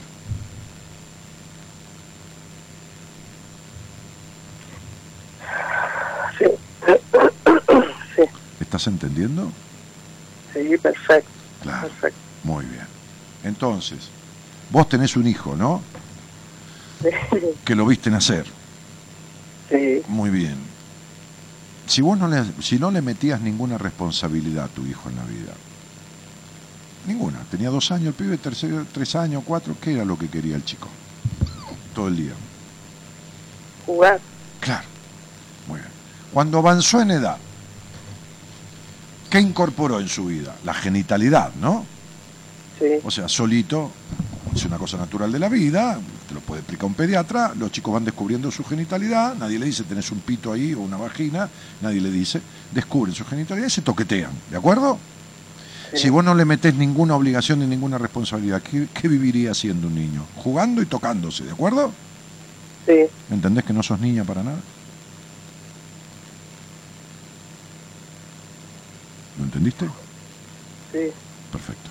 No tengo mucho más para decirte y menos al aire. Está claro, ¿no? La vida no es una responsabilidad o una obligación. Y toda tu, vista, toda tu vida fuiste grande siendo chica. sí. Fuiste una nena que nunca fue nena. ¿Y yo qué querés que te haga? Si no hay un nene adentro, hay un adulto vacío afuera. Si no arreglas esto, no hay manera. Precisa una transformación. Acá no hay cambio que valga. Precisa desalojar. Precisa liberar el alma. La psiquis para que el alma esté libre de suciedad, de prejuicio y de limitación. Y empiece a mandar el alma. No tu papá y tu mamá sobre vos. Sos un poco de tu papá y un poco de tu mamá y casi nada de la que vino al mundo. ¿Está claro esto, mi cielo? sí, Bien. perfecto. Por eso no importa lo que alcances en la vida, nada te va a llenar el alma. Porque el alma no se llena desde afuera. Se llena desde adentro yendo hacia afuera. Pero con el afuera no, con el título no, con nada. ¿Entendés? Sí, sí, Esa es la verdad. Yo ponía la misma energía. Quien me escucha hace 15 años sabe que yo ponía, y era el mismo tipo, cuando hacía radio hace 15 años, sin ningún título de nada, con un título profesional de una actividad comercial, que no tiene nada que ver con lo que estaba haciendo. Hasta después que tuve el título de consultor psicológico y ahora que tengo un título de Estados Unidos de doctor en psicología. Sigo haciendo exactamente el mismo y hablando de la misma manera. No importa si tengo algún conocimiento más o crecí de tamaño, es la mismo. A mí ni me, ni me hizo feliz ni me cambió un carajo. Los títulos me sirven para habilitarme legalmente, por supuesto no voy a ejercer ilegalmente una profesión, para poder atender. Pero para mí es lo mismo. No está en ese título la felicidad mía. Yo era, yo cuando disfrutaba de un vino, de un champán, o cuando me tomaba botella de champán, como me dijo un, turco divino que tira las cartas ahí en, Recoleta, el turco eh, este, Omar, que todavía está. Hace 30 años, un día me llegó una amiga bruja, una amiga bruja, este, este, me llevó hace 30 años y me senté con él a la noche, ahí un, un viernes anoche, un sábado anoche en, en Recoleta, tiene, ahí frente a la entrada de, la iglesia tiene un puestito, que hay una, hay, todo un, en el Paseo del Pilar hay toda una secuencia de artesanos y todo. Y ahí está el Turco Mar, ¿no? Que es muy bueno tirando las cartas, ¿no? También Mora, me la- la- la- pero yo lo fui a ver hace 30 años, ni, ni la conocía Mora. Entonces este, me dijo, vos te tomaste un montón de botellas de champán sin sentirle el gusto, nene. Apenas me senté. Vos te tomaste un montón de botellas de champán sin sentirle el gusto. Y era cierto. Así Entonces, es. pero no, no porque por determinadas cuestiones que me hicieron en un momento de mi vida desaforarme con las cosas, ¿entendés? Sí, sí, sí. Pero digo, el disfrute para mí era lo mismo.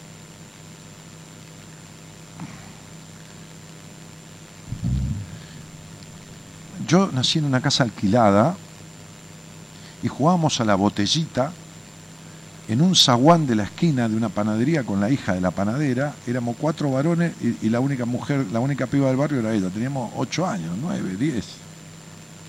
Jugábamos a la botellita, ¿viste? la botellita y, y quedaba la punta y cola de la botella con ella, entonces nos dábamos un beso. Y después le tocaba al otro, porque era, era ella sola. Y yo vivía en esa casita hu- humilde, en el buen sentido, ¿no? Alquilada con mis viejos que eran laburantes. Y disfrutaba de mi vida como después cuando mis viejos compraron un chalecito en el barrio Don Bosco, chalecito chiquito. Iba al colegio en bicicleta y siento que tenía la misma placer y la misma emoción, y te lo digo, y me emociono hoy, que ahora que vivo en Puerto Madero, ¿entendés? Entonces sería, y que me trajo a vivir a Puerto Madero, un día llegué a mi casa de la radio y, y habían reventado la casa, así como yo estaba en Radio El Mundo en ese momento. Relojes, ropa, eh, eh, todo no es que me vaciaron la casa, rompieron todo. Otro día llegué y me, corrieron con un auto para chorearme el auto, tomar, me tiraron un tiro que nunca me pegaron. Así que empecé a buscar vivir en un lugar más seguro y terminé en Puerto Madero. Me fui de mi pueblo, que quiero tanto, pero disfruto igual. Es lo que te quiero decir, que el afuera no condiciona. Evidentemente, como decía Marilyn Monroe, decía, una depresión es lo mismo en un rancho que en una limusina tomando champán y caviar. Pero prefiero por depresión por depresión estar en esta limusina con champán y caviar. Pero era una depresiva y se tomó barbitúrico y se mató. Entonces sería me cago en la diferencia, ¿se entiende? Sí, Claro. Cuando el adentro está cagado, el afuera no alcanza. Esta es una frase que no le corresponde a ningún este, pensador de, esta, esta me corresponde a mí, que soy un mal, pens- un mal Un pensador. pensador porteño. Un pensador porteño, no importa, argentino, no importa. Pero la gente que me quiere, me quiere así. ¿entendés? Este soy el doctor en psicología. Entonces digo, este, Claro. eh, eh, cuando el adentro está cagado, el afuera no alcanza.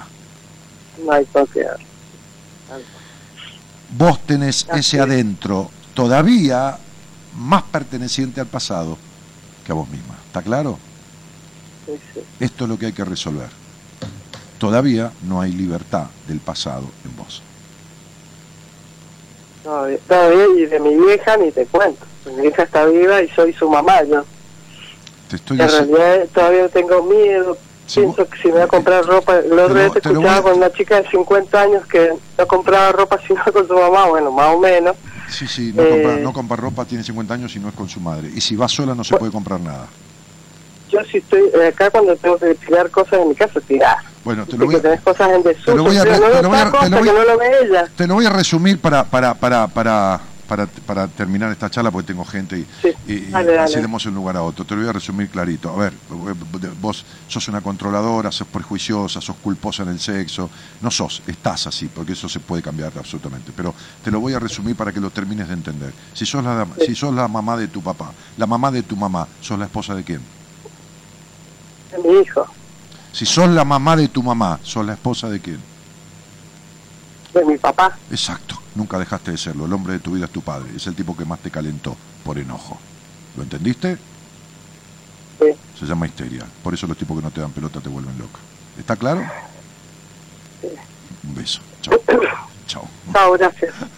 Somos la buena compañía que no ve el medio vaso vacío, pero igualmente, de 0 a 2, lo llenamos juntos. Buenas compañías. con Daniel Martínez.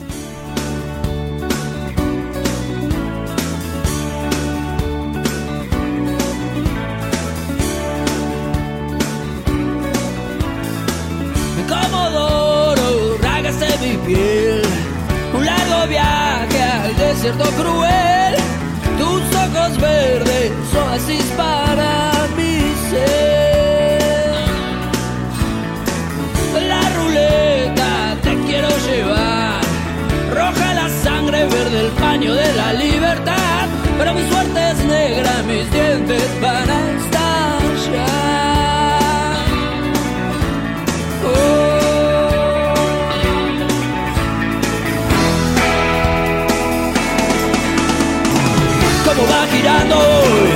¿Dónde vas a parar hoy? Tengo ya hasta la mitad, todavía cubierta ves.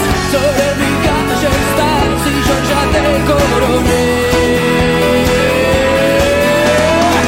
Y toda mi vida que estoy apostando, girando la bola va. A veces, a veces hay tipos melódicos, baladistas, que, que escribieron, que hicieron algún rock. Que viene oportuno ahora. Lerner, busca nena neurótica. ¿Lo conoces? Busca nena neurótica.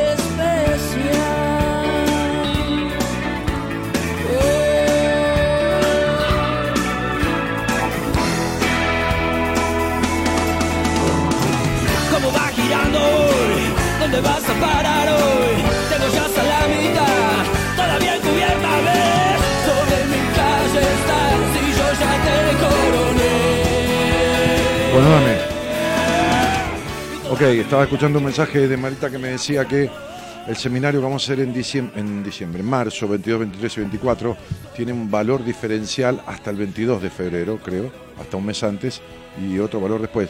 Porque simplemente con el tema de las inflaciones y todo eso, si, si, si Marita reserva los lugares para las personas que van haciendo su reserva antes, el, el valor que tiene es otro y por lo tanto lo traspasamos a quien, a quien lo, lo reserva. Entonces, este, es eso, 22, 23 y 24 de marzo, 22, 23 y 24 de marzo, seminario justamente, ¿no? como para Estela, la que hablaba recién, eh, para Elsa, perdón, la que hablaba recién, retirarse para encontrarse y renacer, ¿no? Este seminario aprendiendo a vivir mejor. Perdona al pasado, perdona a sí mismo, el niño interior, la espontaneidad, la frescura, la vincularidad natural que se llama en los seminarios. Ustedes vieron el otro día el video, ponelo después de fondo, si querés. Este, pero, pero hacemos un cachito de Lerner con ese tema. Ahí está, ahí está, ahí está, ahí está, ahí está, ahí está, ahí está, ahí está, ahí mirá. Ahí está de vuelta. Micro, el jardín de entrada, un camino de entrada, todo parque, el lugar donde dormimos, allá esas, esas construcciones que se ven. Hay cuarenta y pico, cincuenta dormitorios. Ahí está. Esta gente que ha ido al seminario son fotos de diferentes seminarios. Ese es uno de los salones donde hacemos muchos de los trabajos que hacemos. Ahí están esperando en, en, en Florida Marcelo T. Alvear el micro que los va a llevar hasta el lugar. ¿Mm? Ahí, bueno, ahí trabajos, momentos que se pueden fotografiar del seminario. Ese es un momento que también se puede fotografiar. Ese desde ya estaban jodiendo ahí en el grupo. ¿eh? Este, gente joven, gente de todas las edades, ahí tienen mezclado, gente de diferentes edades. Todos, todos se conocen ahí, ¿eh? Ahí está parte del grupo nuestro. ¿Mm? Ahí estamos en, están en una de las mesas del comedor. Ahí estamos todo el equipo, ¿eh? cenando, almorzando ahí en el comedor. Mirá los abrazos que se dan y no se conocían. Ahí estoy con una mendocina. Esa señora de España, vino de España a hacer el seminario. Esa otra chica de Córdoba y otros muchachos. Bueno, ya está. Se me pasó. Lerner, nena neurótica. A ver.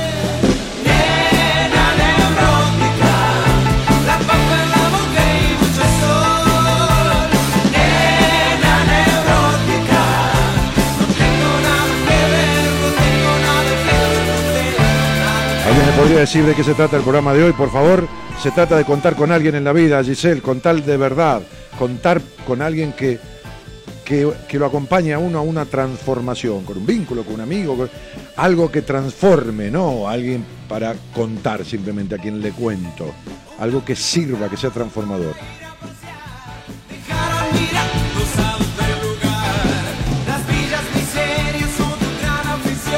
Uy, a mí me preguntan con quién cuento yo. Uy, yo tengo un par de amigos. Este, eh, yo cuento con algunos de los terapeutas de mi equipo.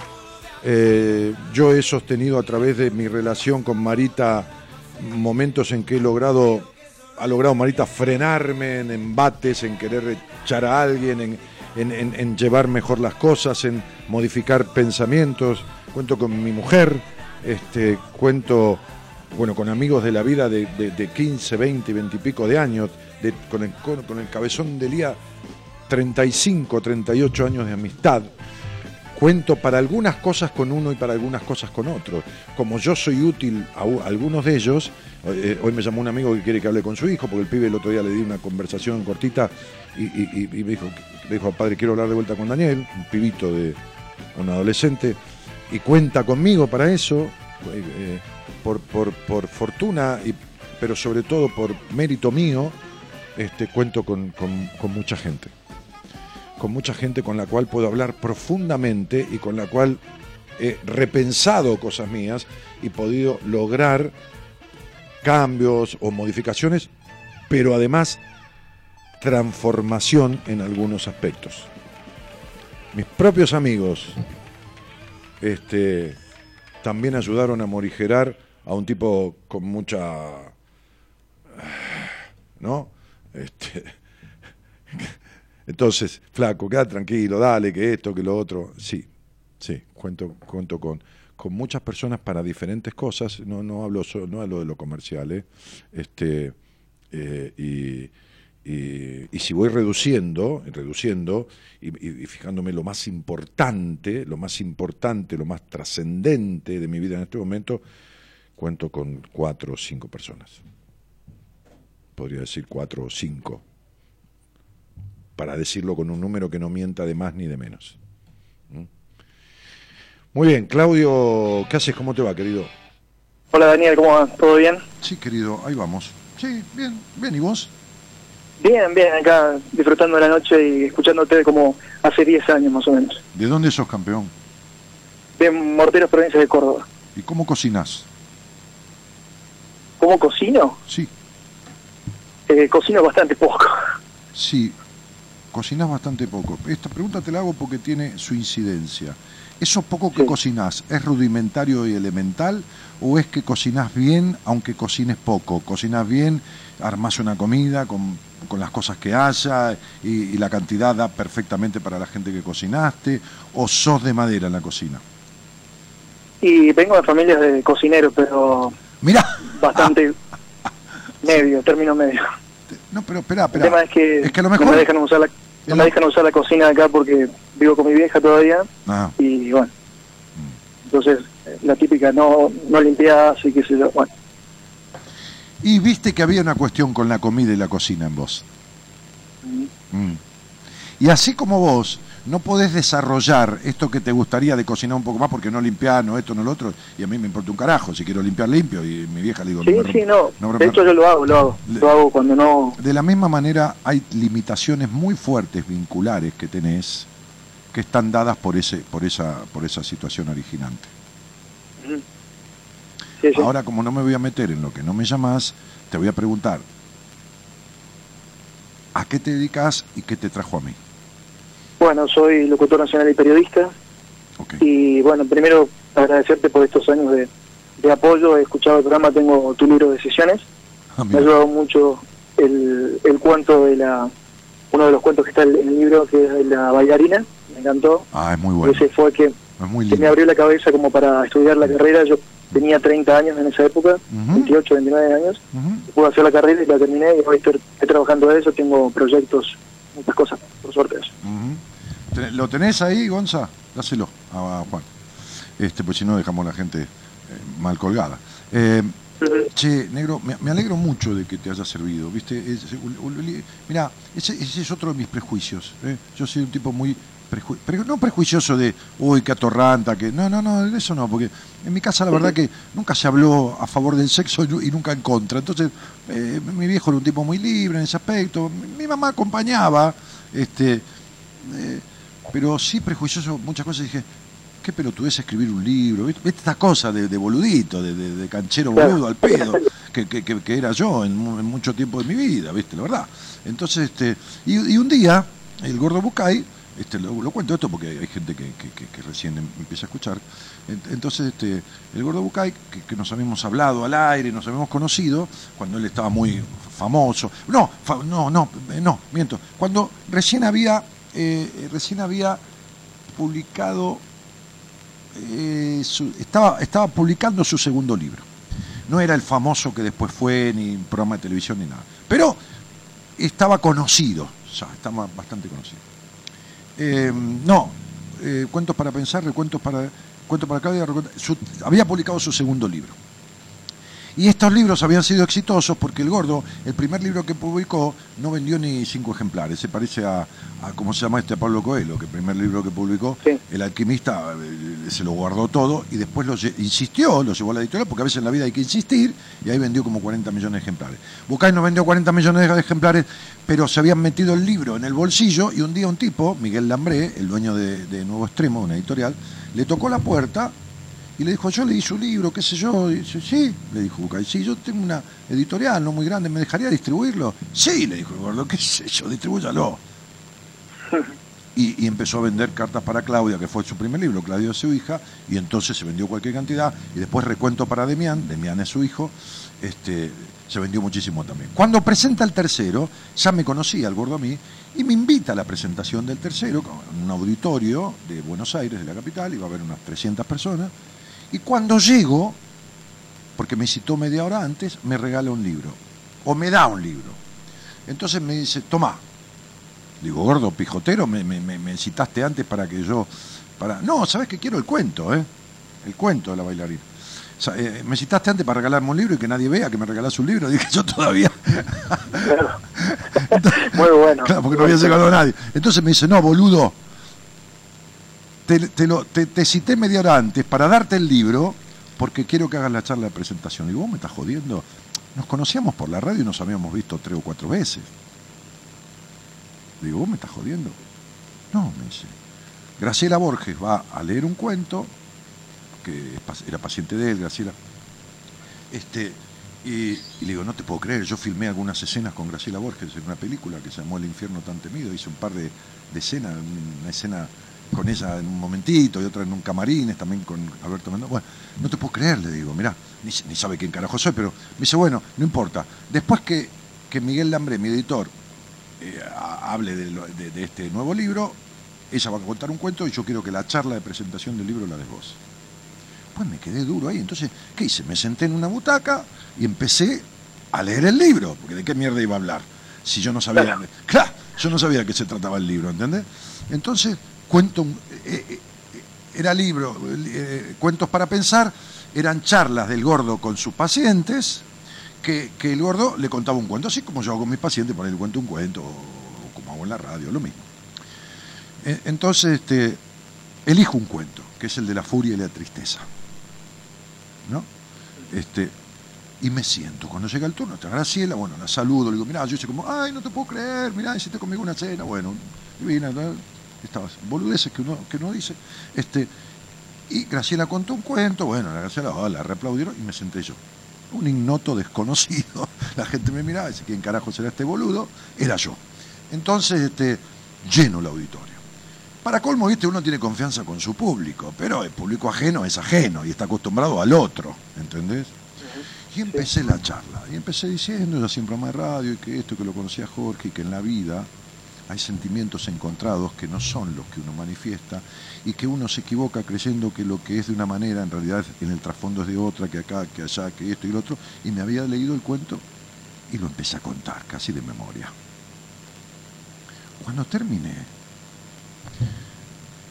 cuando terminé todo esto, que mucha gente se acercó después, cuando terminó el evento, y me dijo dónde estaba, en qué radio y todo lo más, que me aplaudieron, como Graciela, como todos, por supuesto, un ambiente cálido, este, este, me di cuenta de la relación que un escritor podía tener con sus, con sus lectores.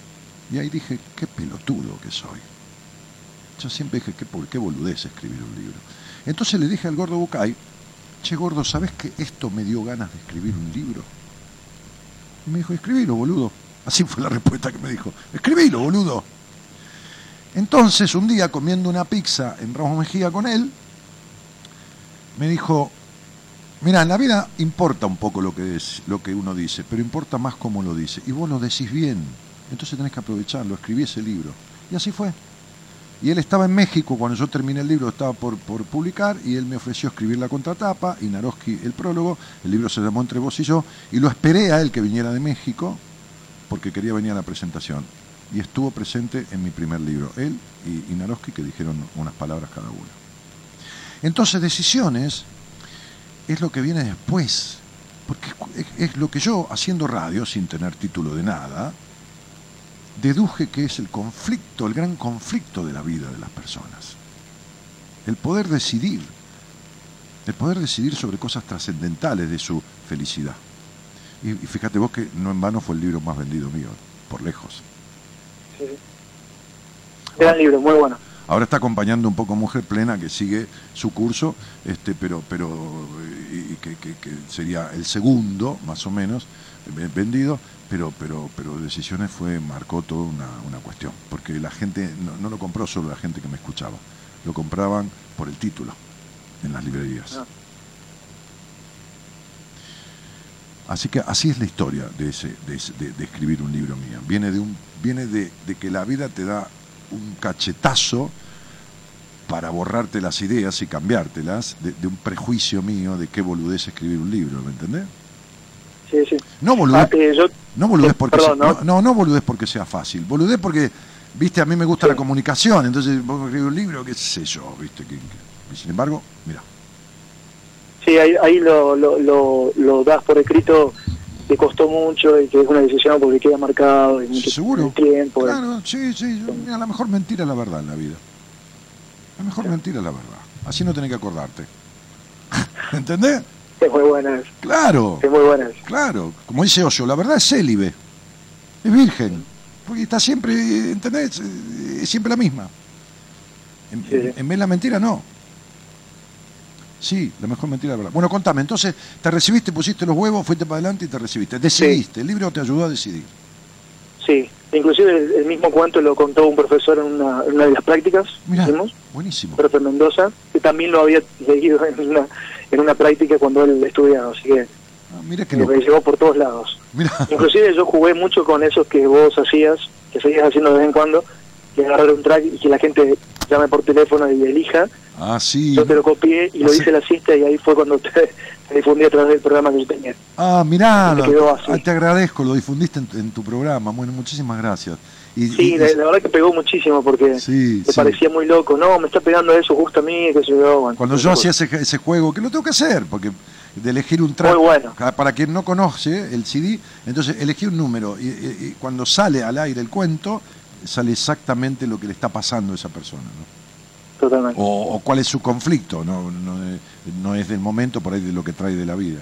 Che, y sí. entonces, periodista y comunicador. No, bueno, eh, seguí mi, mi, carrera, terminé, por suerte la terminé, eh, y bueno, ahí empecé otra etapa que es la que estoy entrando de cambios y, y tratando de hacerme cargo de lo que yo he estudiado y, y también muchos cambios con respecto a, a mi vida, en, en, el sentido de querer eh, hacer, tomarme, tomar cartas en asuntos en ciertas cuestiones que, que han pasado. Yo he tenido a mi hijo que falleció hace un par de años y que la vida me dio 10 años para pelearme y 10 años para arreglarme gracias a la terapia y demás. Está bien. Sí, no, me, me, ayudó muchísimo. También me ayudaste vos eh, en el libro. Te lo voy a agradecer en todo esta, este llamado telefónico porque la verdad me, me ayudó mucho. y bueno, y ahora estoy en una etapa donde me parece que es un, un clic, haciendo muchas cosas, estudiando coaching también, tratando de buscarle la vuelta ya entrando en 40 años, así que queriendo buscar lo que subir el nivel, digamos. Eh, Yo creo que justo el llamado este viene para que vos me des el golpecito que le falta para, para despertarme, como lo hiciste hace 10 años, con ese cuento que me quedó para siempre y bueno, eh, este es el, llamado telefónico que, creo que necesitabas más para comenzar este año. No lo he comenzado muy bien, pero he puesto las pilas en, estos... A ver, lo que pasa lo que pasa es que si no comenzaste bien este año, yo te voy a explicar por qué. Si no, si no comenzó bien, te voy a explicar por qué. Espera un poquitito. Eh, esto es abril 24.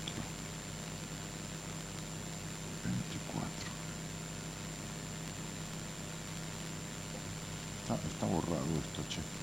Acá está. Eh, este año, en que vos vas a cumplir, eh, ¿cuánto? 30 y... 39. 39 y 38 es un año que está pidiendo, a ver, dentro, dentro de la etapa que vos estás viviendo, eh, digo numerológica, el año está pidiendo poner en orden tu libertad. Y poner en orden tu libertad, en tu caso, tiene que ver con que, a ver, es difícil ser tan curioso como vos ¿Viste? hay en vos anida, anida eh, un sentimiento de curiosidad, ¿viste? Natural. Así naciste. Determinadas cosas de tu vida este, eh, irrumpieron un poco en, esa, en, esa, en ese conato de curiosidad, en, en esos impulsos de curiosidad, y te transformaron en un tipo razonador y perfeccionista. Pero más allá de lo razonador y perfeccionista, que jode cuando es demasiado, como todos los demasiados, hay en las cuestiones vinculares una dosis de desconfianza.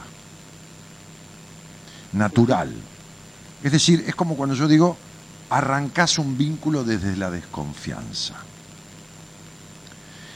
Y si hay algo que que, de alguna manera u otra a uno le impidan construir un buen vínculo con uno y, con otro o con otra, este, este, son la búsqueda de la perfección y la desconfianza. Porque en definitiva, ni se expresa uno en libertad y muestra mucho con esfuerzo lo que no puede ser ni va a ser nunca. Un perfecto. Eh, entonces, como este año es un año que viene ya en esta etapa de tu vida, en esta etapa numerológica, digo, a poner orden a tu libertad, a la construcción de lo propio con desapego del pasado, desapego que no es desamor, es desapego, es decir, soltar más, eh, si el año va mal es porque vos estás mal puesto en estas cosas, ¿se entiende? Sí, sí.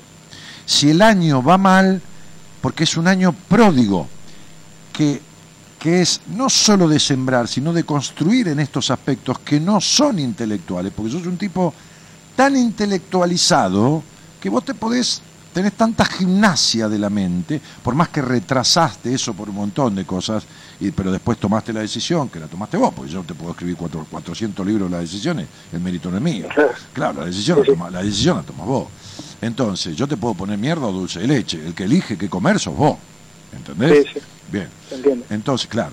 Entonces, digo, desde este lugar, este tipo que retardó o retrasó, no por falta de, intelecto, sino por cuestiones emocionales de, postergación, de, eh, eh, su, concreción intelectual de recibirte y de esto y lo otro, y un día lo decidió y lo hizo.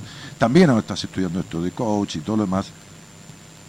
Es como que hay una exacerbación de lo intelectual y la inteligencia emocional no está desarrollada en la misma magnitud esta espontaneidad y naturalidad que yo suelo decir que vos perdiste muy de chico, es algo que tenés que retomar o reinstalar o pro acrecentar o propiciar mucho más que tu parte intelectual de inteligente, digamos, ¿no? De intelecto. Sí, sí. Entonces, digo, la desconfianza en los demás, en una mina, por ejemplo, de, Sí. mo- de movida. y- Justamente. sí, ya lo, sí, ya lo sé, ya lo sé, sí, sí. Por eso, viste, vamos despacito, ¿no? Porque si no, Sí. due- de- de- ya duele, y de- despacito, si vamos fuerte, duele mucho. Entonces, entonces, bueno, con paciencia y con saliva, ¿viste cómo es? El elefante hizo el amor con la hormiga, claro, el elefante hizo el amor con la hormiga. Bueno, entonces, esta desconfianza en las mujeres viene de un vínculo acérrimo y muy enquistado en tu madre, que es más la mujer de tu vida, que ninguna va a ser como mamá, porque uno con mamá no tuvo sexo, entonces digamos que puede ser la mujer perfecta. Y cuando mamá da todo, uno exige de la mina lo mismo, pero cuando mamá da todo, pero nunca fue de uno, y además se acostó con otro, entonces mamá me cagó. Me cagó, porque yo creí que era mía. ¿Entendés?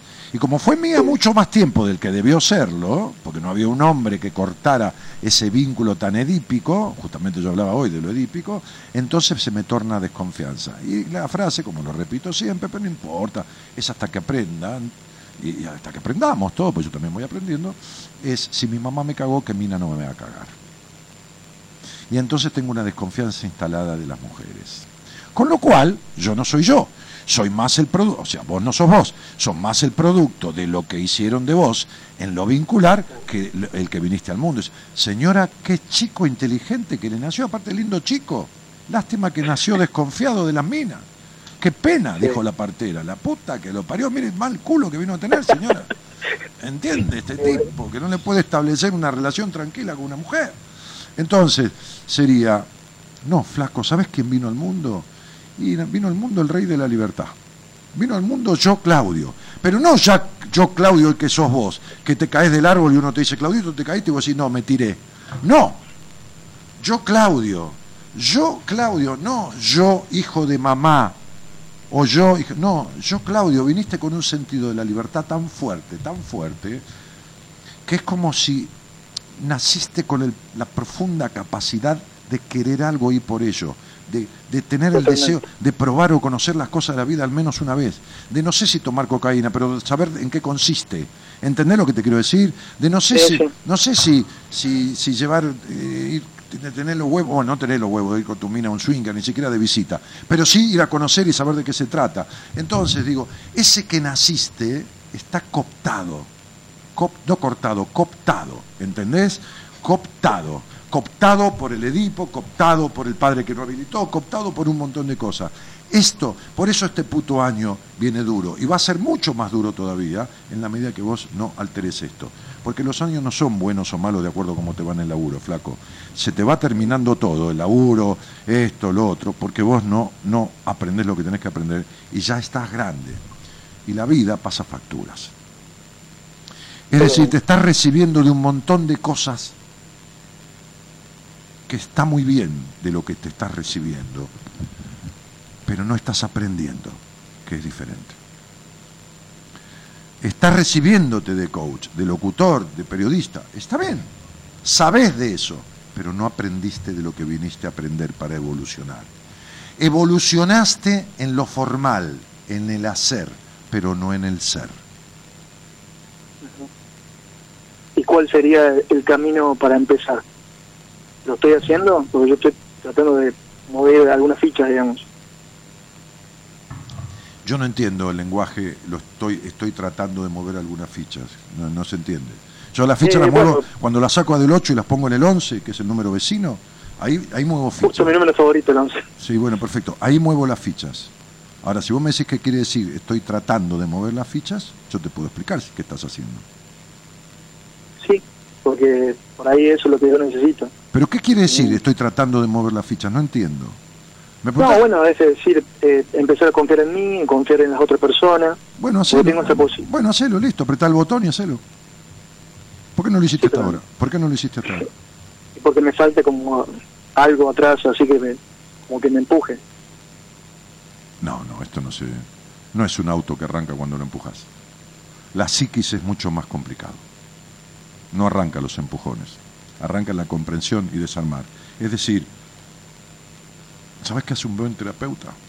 Hoy lo hablamos con el viejo. Intrusiona en el paciente, se introduce como quien entra en el subte a los codazos para suplantar los vínculos nocivos que tiene y desplazarlos, que tiene internalizados, ¿entendés? Entonces, esto no se hace con un empujón. ¿Querés un empujón? Bueno, boludo, dejá de desconfiar, sos pelotudo, si la mina te elige, te elige, si no se puede ir. ¿Quién sos? Rockefeller, ¿quién carajo sos? ¿El dueño del Citibank? ¿Para qué carajo te elige? ¿De qué carajo desconfías? Y si se va, que se vaya. O, o viste algo que dure para toda la eternidad. Entonces, ¿cuál es el sentido de desconfiar? Tenés un conflicto traumático que tiene que ver con un Edipo no resuelto y una madre que te cagó, digo, inconscientemente, porque tu mamá no es tu mujer, pero como lo fue, y vos fuiste perfecto para ser el hombre de mamá, entonces, claro, ahora, estás con una mina, estás con una mina, si se quiere quedar, que se quede, y si quiere que se vaya, ¿qué, qué, qué, qué, qué carajo querés hacer? ¿Entendés? Por eso el psicópata la mata. Y encima la mata, dice, la maté porque la amaba, pero escúchame. Y, y después, los, los periodistas, por ejemplo, o los policías, ¿no? ante un hecho de aberrante, vos dice, fue una muerte pasional. Pero la concha de tu hermana, ¿de qué pasional me habla? ¿Que la pasión hace que mates? Fue una, mente, una muerte de una relación enfermiza, más que pasional. ¿Entendés? Eh, estamos todos locos. Usamos la palabra al pedo y nos queda grabado. Que si tengo tanta pasión que la mato, pero, pero, pero me cago en Zeus y en todo el Olimpo. Entonces, flaco, si vos podés mover una ficha y dejar de desconfiar, dale nomás, desconfiar. ¿Querés el empujón? Bueno, ya te empujé. Deja de desconfiar, deja de querer ser perfecto y te cambia la vida automáticamente. Entonces este año se transforma en positivo, hay construcción, junio marca un, un, un inicio y el que viene ni te cuento, hay un viento que te trae de todo. Ahora, si no hiciste esta transformación este año con 40 años de edad, el que viene te va a pegar una patada en el culo que te vas a llevar un sándwich de mortadela para no morirte de hambre en el aire. ¿Entendés? Porque el que viene arrasa, arrasa con lo poco que te queda. En la medida que vos sientas desconfianza en un vínculo, todo el tiempo, de movida, esa puta soledad interna, que a veces, eh, ¿entendés? O esa cosa encerrante, esa cosa que limita, esta cosa de... Eh, en la medida que vos sientas que razonás todo tres veces antes de decirlo, que observás qué dijo el otro, qué dejó de decir, cómo lo... De, que esto y lo... estás jodido. Bueno, desarma eso y se acabó. Movés esa ficha y se acabó. Fíjate si podés. Y si no podés. Ese es el tema. Claro. Voy a, estoy yendo a terapia, así que voy a, voy a seguir yendo. Pero me alegro mucho. Hablar con tu terapeuta y decir, mira, tengo que desarmar la desconfianza, la, esta cosa de la perfección y volver al niño. ¿Qué es un niño? Un ser que se expresa con libertad, sin prejuicio, dice lo que siente y no lo razona tanto ni, ni lo pasa por 40 filtros. Es decir, ¿sabes qué tengo que hacer, flaco? ¿Quién es tu terapeuta? ¿Rodolfo? ¿Cómo se llama? No, es una mujer, Adriana. Adriana. Bueno, ¿sabes qué tengo que hacer, Adriana? Este. Eh, este, este, este, dejar de ser perfecto. Sí, despertar mi inteligencia emocional. ¿Qué te parece? A ver, vos qué, qué opinás. Si te mira así como los perros cuando tuercen la cabeza porque no te entendieron, levántate y andate. ¿Está? Porque sin, porque sin darme cuenta, decirle, a través del vínculo con mi madre y con mi padre, sin darme cuenta, esta búsqueda de la perfección, este muñequito de torta perfecto que armé, viene de una necesidad de aprobación como la que tenés vos, Adriana. Igualita a la tuya. Así que si vos la pudiste desarmar, ayúdame. Y si no la pudiste desarmar, decime que me las tomo. Esto se lo puedes decir con autorización mía, porque es así como te lo estoy diciendo. Adriana es muy sociable, muy expresiva. Viste que tiene, es muy locuaz, tiene muy buena dicción y, y es expresiva sí. y es social, ¿viste? Bueno, entonces, puedes decirle lo que yo te estoy diciendo. Dice, esta perfección no es más que la búsqueda de aprobación, la misma que tenés vos de toda tu vida, que no sé si la tenés todavía. Así que si vos pudiste transformarla, superarla o aceptarla o comprenderla, seguro más se puede ayudar. Si no, avísame, flaca, que me la tomo. ¿Está claro? Esto que te dije es a medida, no es una boludez, ¿eh?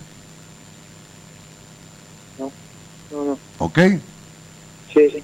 La gente tiende a unirse, tiende, tiene tendencia, no toda, gracias a, a Dios, a Zeus y a todos los vientos, a unirse a terapeutas para establecer una complicidad, no una sociedad.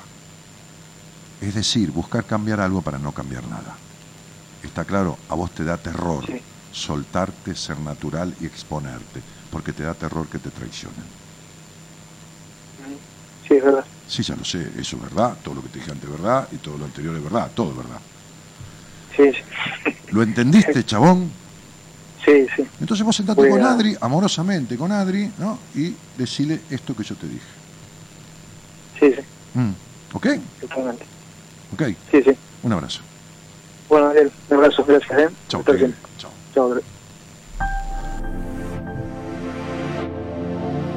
No buscamos tu aprobación.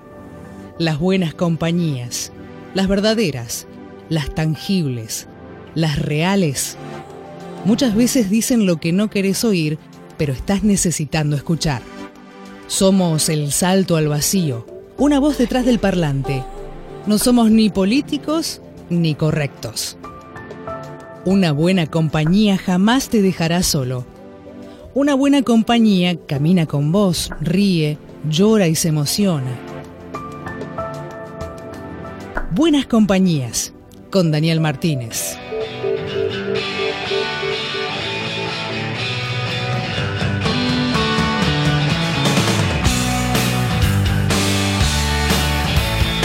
Ahí.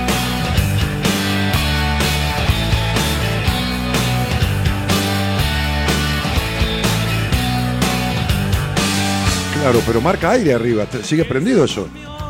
Soda, soda. al calor de las masas. Y yo desperté queriendo soñarla.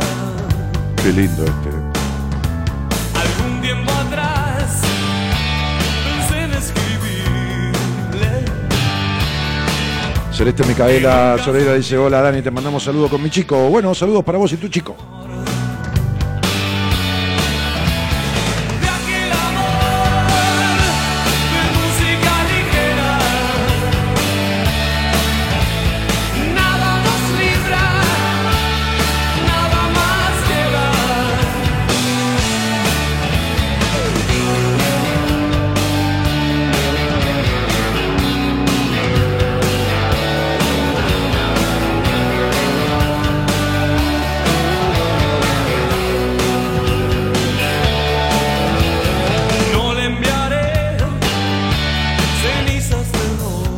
Buenas noches, dice Graciela Vidal, temazo de los enanos, estamos up, dice Graciela Vidal. Alicia D'Amelio dice, Dani, creo que sos un poco duro en tu respuesta con algunas personas. Sí, ¿por qué? Porque, ¿sabes qué te pasa, Alicia? Que vos sentís la conversación como para vos. Porque este es el único programa que la gente común, como somos todos, vos y yo, no somos famosos, nada, hablamos de nuestras vidas y profundas cosas que no se hablan en ningún programa, no arquetípica- ar- arquetípicamente ni en un reality que está todo armado, sino naturalmente y pudiendo ser observados y escuchados por un montón de gente más. Entonces el problema de las personas que no se dan cuenta que es una conversación a la que están asistiendo y esta conversación mía no es para el que escucha, en tu caso la haces propia y sentís que te pasa algo como a alguien que hablo yo y que eh, soy muy duro en decírtelo, no es para vos. Al que se lo digo le va bárbaro, vos quédate tranquila. Al que yo se lo digo le va bárbaro, porque yo sé lo que decirle a quien decirle. A lo mejor para vos, si, saldrías si salieras al aire, yo sería totalmente diferente. ¿Entendés?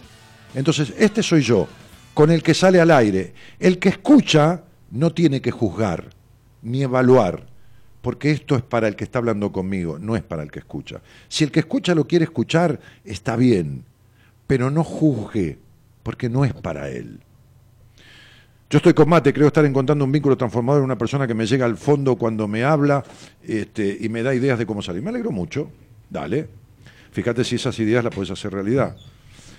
Hermoso el programa, como siempre, Dani. Eh, Analía Jaime dice, hola Dani, tanto tiempo, te volví a encontrar después de varios años. Te escuchaba cuando el programa duraba como cuatro horas y me ayudaste a darme cuenta de varias cosas, entender y confirmar otras.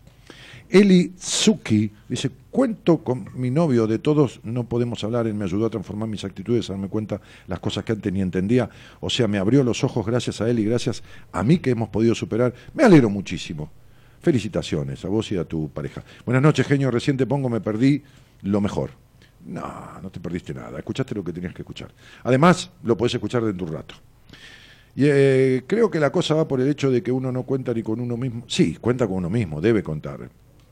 Eh, ¿Qué más?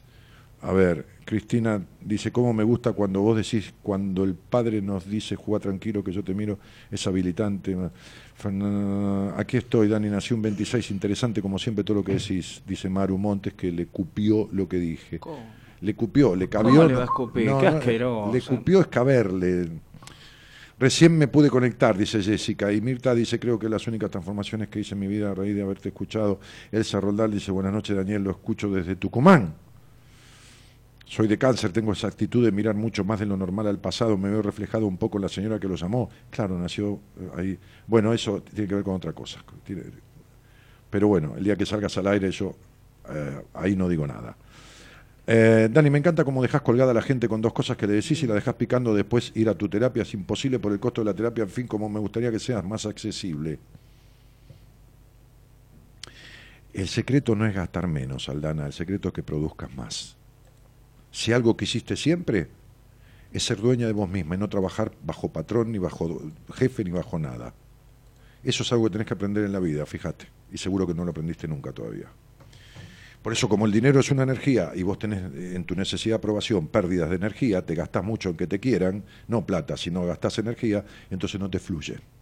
Te di una ayuda para que puedas cambiarlo y mejorarlo y si querés un día atenderte conmigo. un día le dije al gordo Bucay, que me, le dije, le dije, eh, ¿cómo le va? Imperial? ¿Qué dice? ¿Cómo anda? Un rato, pidió que le dije antes que me iba a quedar un Hoy, rato. sí. Sí. Hoy es la última. Después no nos vemos por dos semanas. Sí, ¿por qué? Pues me voy de vacaciones. Es- Va, me voy. Tomo vacaciones. Estar su lugar cuando vuelva, porque por ahí me lo quedo yo. Probablemente. Sí, sí, sí. Mire qué lindo le quedaría así una carmela, un saco así, una camisa así. así, y de pastor. Y de pastor. Bien, ¿qué estaba diciendo? Del gordo Bucay me iba a contar algo. Ah, cuando lo conocí al gordo por, por, por la radio, porque hicimos una conversación, yo estaba en Radio del Plata, le dije, che, después los llamé y dije, ¿te puedo ver? Porque yo estaba haciendo psicoanálisis y, y mi, mi psicoanalista, estábamos terminando, murió, y quiero ver cómo estoy, cómo hacerme una revisación, un service. Sí, venite. Entonces lo voy a ver. La veo a, a Edith, la secretaria, la llamo, la llamo a Edith, le pido un turno, como quien llama a Marita, Claro. entonces, cuando me siento con el gordo, le digo, escúchame una cosa, gordo, todo bien, le digo, no hay ningún problema, pero 150 dólares, Claro. lo que hoy serían 6 mil mangos, ¿no? Sí. Entonces me dijo, sí, porque sos vos, porque yo cobro 200, Ah. lo que hoy serían 8 mil. Claro. Entonces le digo, ¿no es un poco mucho? Me dijo, no, yo te- a ver, si yo te tengo que cobrar por los seis años de medicina, los cuatro de psicoterapeuta que estudié, los siete de secundario, los cinco o seis de primario, y si querés los tres de jardín de infante, es decir, por lo que me rompí la cabeza estudiando toda mi vida, no te alcanza la plata. Te estoy cobrando el tiempo que utilizo para dedicártelo a vos, nada. Claro, claro. Este, entonces, digo, para poder decirle a alguien todo lo que yo le digo en cinco minutos y hablarle incluso de su terapeuta, yo tuve que haber vivido, aprendido, pa- pasado por 12 años de terapia, siete de psicoanálisis, cinco de terapia vincular, hacer seminarios, cursos, etcétera, en donde gasté, invertí, no gasté Ataque de pánico. muchísimo dinero, muchísimo dinero y tiempo de mi vida. Entonces sería, y lo que cobro es un poco más que algunos terapeutas y menos que otros. Pero bueno. Genio, espero poder regalar una entrevista con vos para mi cumple porque me, me dijiste la posta, dice Lara Romina ¿Cómo Cadena, no? Y quiero saber más. ¿Usted, ¿Eh? ¿Usted qué es odontólogo también? ¿Odontólogo? Sí. ¿Por qué? Porque ahí había gente que dijo que lo dejó con la boca abierta. Ah, sí. Ah, ¿Usted hace odontología, Sí, sí. No, Martín? es una psicología odontológica. Ah, mire usted. Odontopsicología. Odontopsicología, qué Sí, lindo. sí, sí, sí, sí, Claro, porque le hace perder el juicio a la, a la gente usted. Claro. La muela del juicio. Claro, la muela del sí, juicio y sí. romper los juicios. Qué también. lindo. Joaquín dice, ¿cómo tengo una entrevista con vos? Ahí abajo eh, subí el cursor y fíjate que está todo puesto, la llamás a Marita y le mandás un mensaje de texto y ya está. Este, ¿Qué detesta usted? ¿Que le manden un mensaje, Marita? ¿Qué no, dijo? no, de texto, no de detestarla. Ah, ah, de- ah, mensaje de texto que le mande a Marita. Conmigo fuiste muy claro. Ahora, ¿cómo me duermo? Dice Corina Astudillo. Y bueno. ¿Y qué vamos a hacer? Melatol. ¿Se acuerda del, del melatol que era Sí, la o- lechucita? O, Sleepy. Slu- el- No, el Lipi. ¿El? ¿Eh? ¿El? No, Sleepy no. Este, ¿Cómo se llama? ¿El nuevo ese? ¿Hay uno nuevo? Sí. No, no sabía. Si no, cloroformo, ¿no? Es el que se ponían eh, que cuando no, lo se secuestraban. llamaba- En las películas. Le ponían el algodón ahí, en el panuelo. No me acuerdo cómo se llama. Eh, En, en- en inglés creo. es- Me encanta lo que decís, Dani, dice Elida. Somos espejo, dice Edith. Imposible no escucharte, imposible escuchándote hoy, se entrecorta cada dos segundos. Ese era un no, dirigente. Esther, eso es Ah, lo tuyo. tuyo. Es lo tuyo, no, no somos nosotros. Ese era un dirigente gremial. Sí. Espejo. Eh, tiene una computadora piquetera, ella. Se le corta, Ah. le, le corta. Ah, el- ¿sí? Claro. Por ahí es de orientación eh, religiosa judía, por eso se corta. Sí, claro.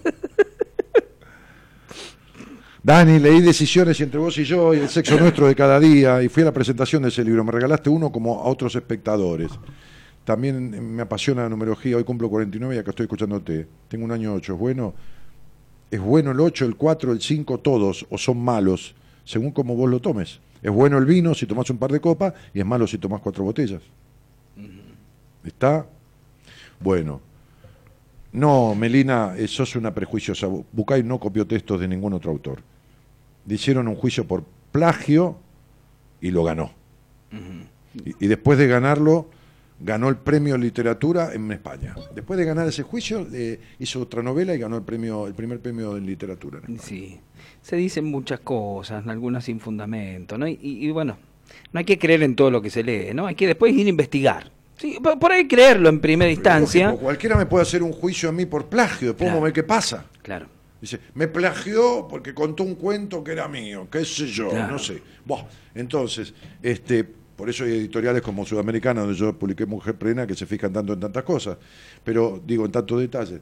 Pero el gordo le le hicieron un juicio, como siempre acá, pusieron en 40 titulares los Sí. del juicio, porque Y después salía así chiquitito. rato que lo querían cagar, Sí. había mucha gente que lo envidiaba sí. por la fama que adquirió, como había mucha gente que decía que era un destructor de la psicología, por los cuentos, por- este y cuando después ganó el juicio, salió chiquitito, Sí, sí, chiquito, en, en un costadito abajo. y sí, como todo. Claro, entonces esta piba, como le- se quedó con la parte de, de el prejuicio, eh, que juzgarlo antes de que termine el juicio, ella también, entonces está diciendo lo mismo que dijeron todos y no.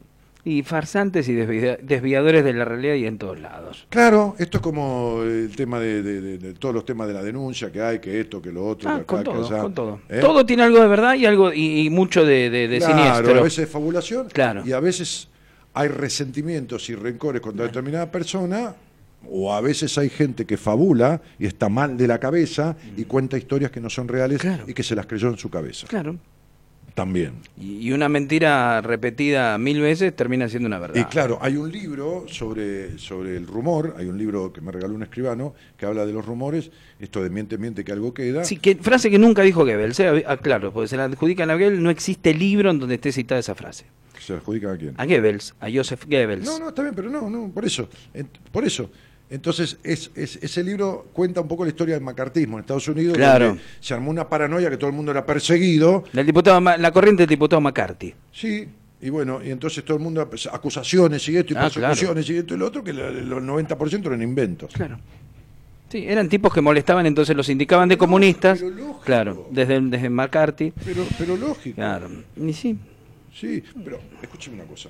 Una vez en Radio del Plata, yo estaba ya eh, con audiencia de todo el país, segundo en las mediciones nacionales. Bueno, este se le ocurre a un grupete, que sé yo de quién, de, de falsos perfiles en el Facebook, Sí. poner que yo tenía una denuncia por abuso sexual de un menor en tribunales de Ramos Mejía, como yo era Ramos Mejía. Claro. Ramos Mejía no tiene ni tribunales, Ni tribunales. nunca los tuvo. Y pusieron el nombre de un juez que no era juez y de un fiscal que tampoco existía. Claro. Pero hubo gente que se colgó de esos Ah, por supuesto. Bueno, Claro. le- Si ¿Entiendes? Yo, si yo le cuento las cosas de descubierto los- en 19 años de la historia, que la gente se, y sigue creyéndolo, y vos le- y vas con material, con documentación que yo he adquirido, que me han dado. Claro, y si y- cree y lo se contrario. sigue, se sigue creyendo, y ante la evidencia, pero escúchame, acá está, mirá, léelo. Claro, no, no. No. No hay manera. O se No. queda, pero vuelve atrás en lo que pensaba. Sí, bueno, pero eh, después se hacen corazas con, las con los pensamientos. Claro, yo he tenido de, de- de- eh, dos, uno, un contratiempo de esos en mi vida con, con cosas que laburamos todos para, eh, a ver, esa gente de chavarlos a todos, tenían perfiles falsos, todo. Sí, sí, sí, sí. Todo mentira. Este, pero bueno, este, por supuesto que nadie salió a nada, ni nadie hizo ninguna denuncia, ni nada, porque no había ningún sustento. Ahora usted porque tiene una personalidad muy fuerte y una y un me importa todo tres carajos lo que pueden decir, pero en una persona de, de, de endeble personalidad se terminan suicidando. hace mierda. Se termina suicidando, mierda, sí, claro, por supuesto. Sí. Sí, sí. No yo sé. sé quién soy y me importa un carajo Sí, lo sí, que sí, digan. sí, por supuesto. Este, pero, pero definitivamente otro tipo hace mierda, otro se suicida, como Claro. se suicidó ese pibe. El pibe en el interior de la claro provincia. que la amiga dijo que ella él lo había abusado, sí, y el pibe se pegó un tiro. se pegó un tiro. Está bien, Se encontró un motivo para matarse. Sí, sí, sí. Tenía unos conflictos bárbaros y se mató. Y esto le detonó. Claro. Pero es real. Marisa Núñez es típico escrachar a las personas, Bucay es un genio. Mirá, yo con el gordo no tengo ni trato últimamente. Hace años que no estoy defendiendo nada, nunca fuimos amigos. Ha sido un tipo que tuvo consideraciones conmigo impresionantes, porque me ha invitado a seminarios de profesionales de la psicología y yo no tenía ningún título. Y me dijo, vos no digas nada y vos venís. Vas a participar del grupo. Vos, vos tenés que estar.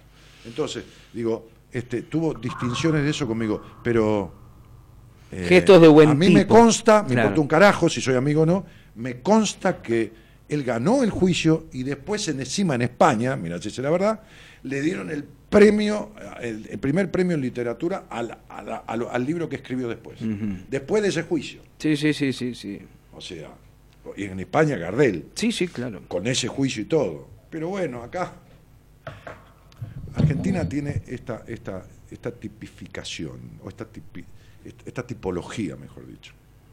Le encanta construir ídolos, pero cuando están allá arriba, les pega para bajarlo. Ah, pero por supuesto, sí. Pero sí. eternamente es así. Ujú. Y sí. Eternamente. Y, todo generalmente esa- esas cosas que envuelven en, en- en halos de, de oscuridad a esos ídolos, Ni- ni hablar, todas falsas. Pero, ni hab- pero escuchame una cosa. ni- ni Bueno, llegado a decir que Gardel era homosexual, ¿no? La tendencia homosexual de Gardel. Y un día estábamos en la 2x4 y uno le preguntó a Imperio Argentina, que tenía por Sí, ese Imperio, entonces Imperio, sí. casi 96 años. Y él- entonces un periodista le Le preguntó, dijo, tenía- y dijo, no, sí. ¿qué va a ser La vieja, así, los, ¿qué va a ser homosexual? Sí, como Sí, dice ¿sabes uno. las veces que yo me tuve que correr porque me pasaba por arriba? Sí, Decía, sí. Donde, donde me descuidaba, lo tenía se encima. la ponía. Claro. No, bueno, está no, bien. bueno. Bueno. y así es todo. Además, como si ser homosexual, el tipo con No, su culo hacía lo que quería. supuesto, Pero, pero- siempre buscando denostar. Como ver, es el símbolo como era de- el varón del que- tango, se la comía, qué sé yo. Sí, o con esto de que es uruguayo, imbecilidades, Sí, bueno. pero aparte escritas en libros, eh, Sí, sí, un espanto, un espanto. ¿no? Cuando está la partida de nacimiento de Ahí María del de- Valle Barneche dice, sí señor, pobre, los cacharon al pedo. Pero acá te tiran a la mierda en dos segundos. O sea, eh, mira, la Argentina en esta cosa de sus ídolos me hace acordar un cuento, que resulta que había un tipo, había un concurso in- internacional, este, al cual llegó gente de varios países, sobre todo de Sudamérica, en la cancha de River se hacía, había 100 eh, mujeres, una en cada cama, a lo largo de los 150 metros que tiene el estadio, este, y entonces había que, cada uno de los tipos, eh, cuando le tocaba su turno, tenía que establecer el récord de llegar a tener sexo con las 100 mujeres. Qué. Imagínense que...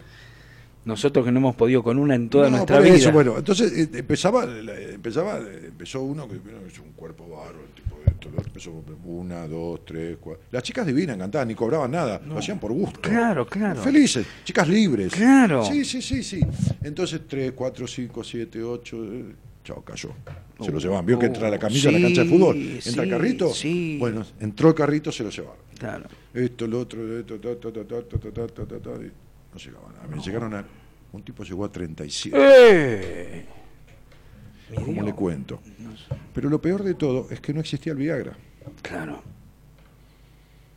Y por ahí llegó uno no muy grandulote ni nada, un tipo normalito de cuerpo, así. Sí. Más bien con la cabecita agacha, medio Eh. tímido, y arranca. 1, 2, 3, 4, 5, 6, 7, 8, 9, 10.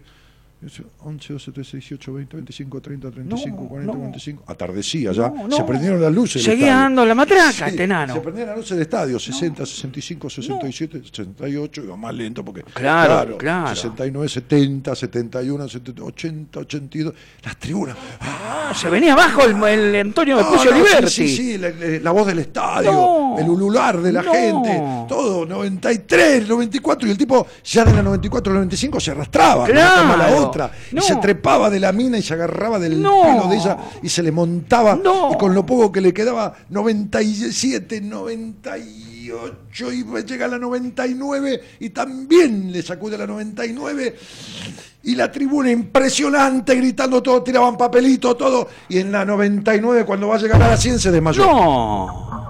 Y la tribuna empezó, maricón. No, maricón". no, no, pobre tipo.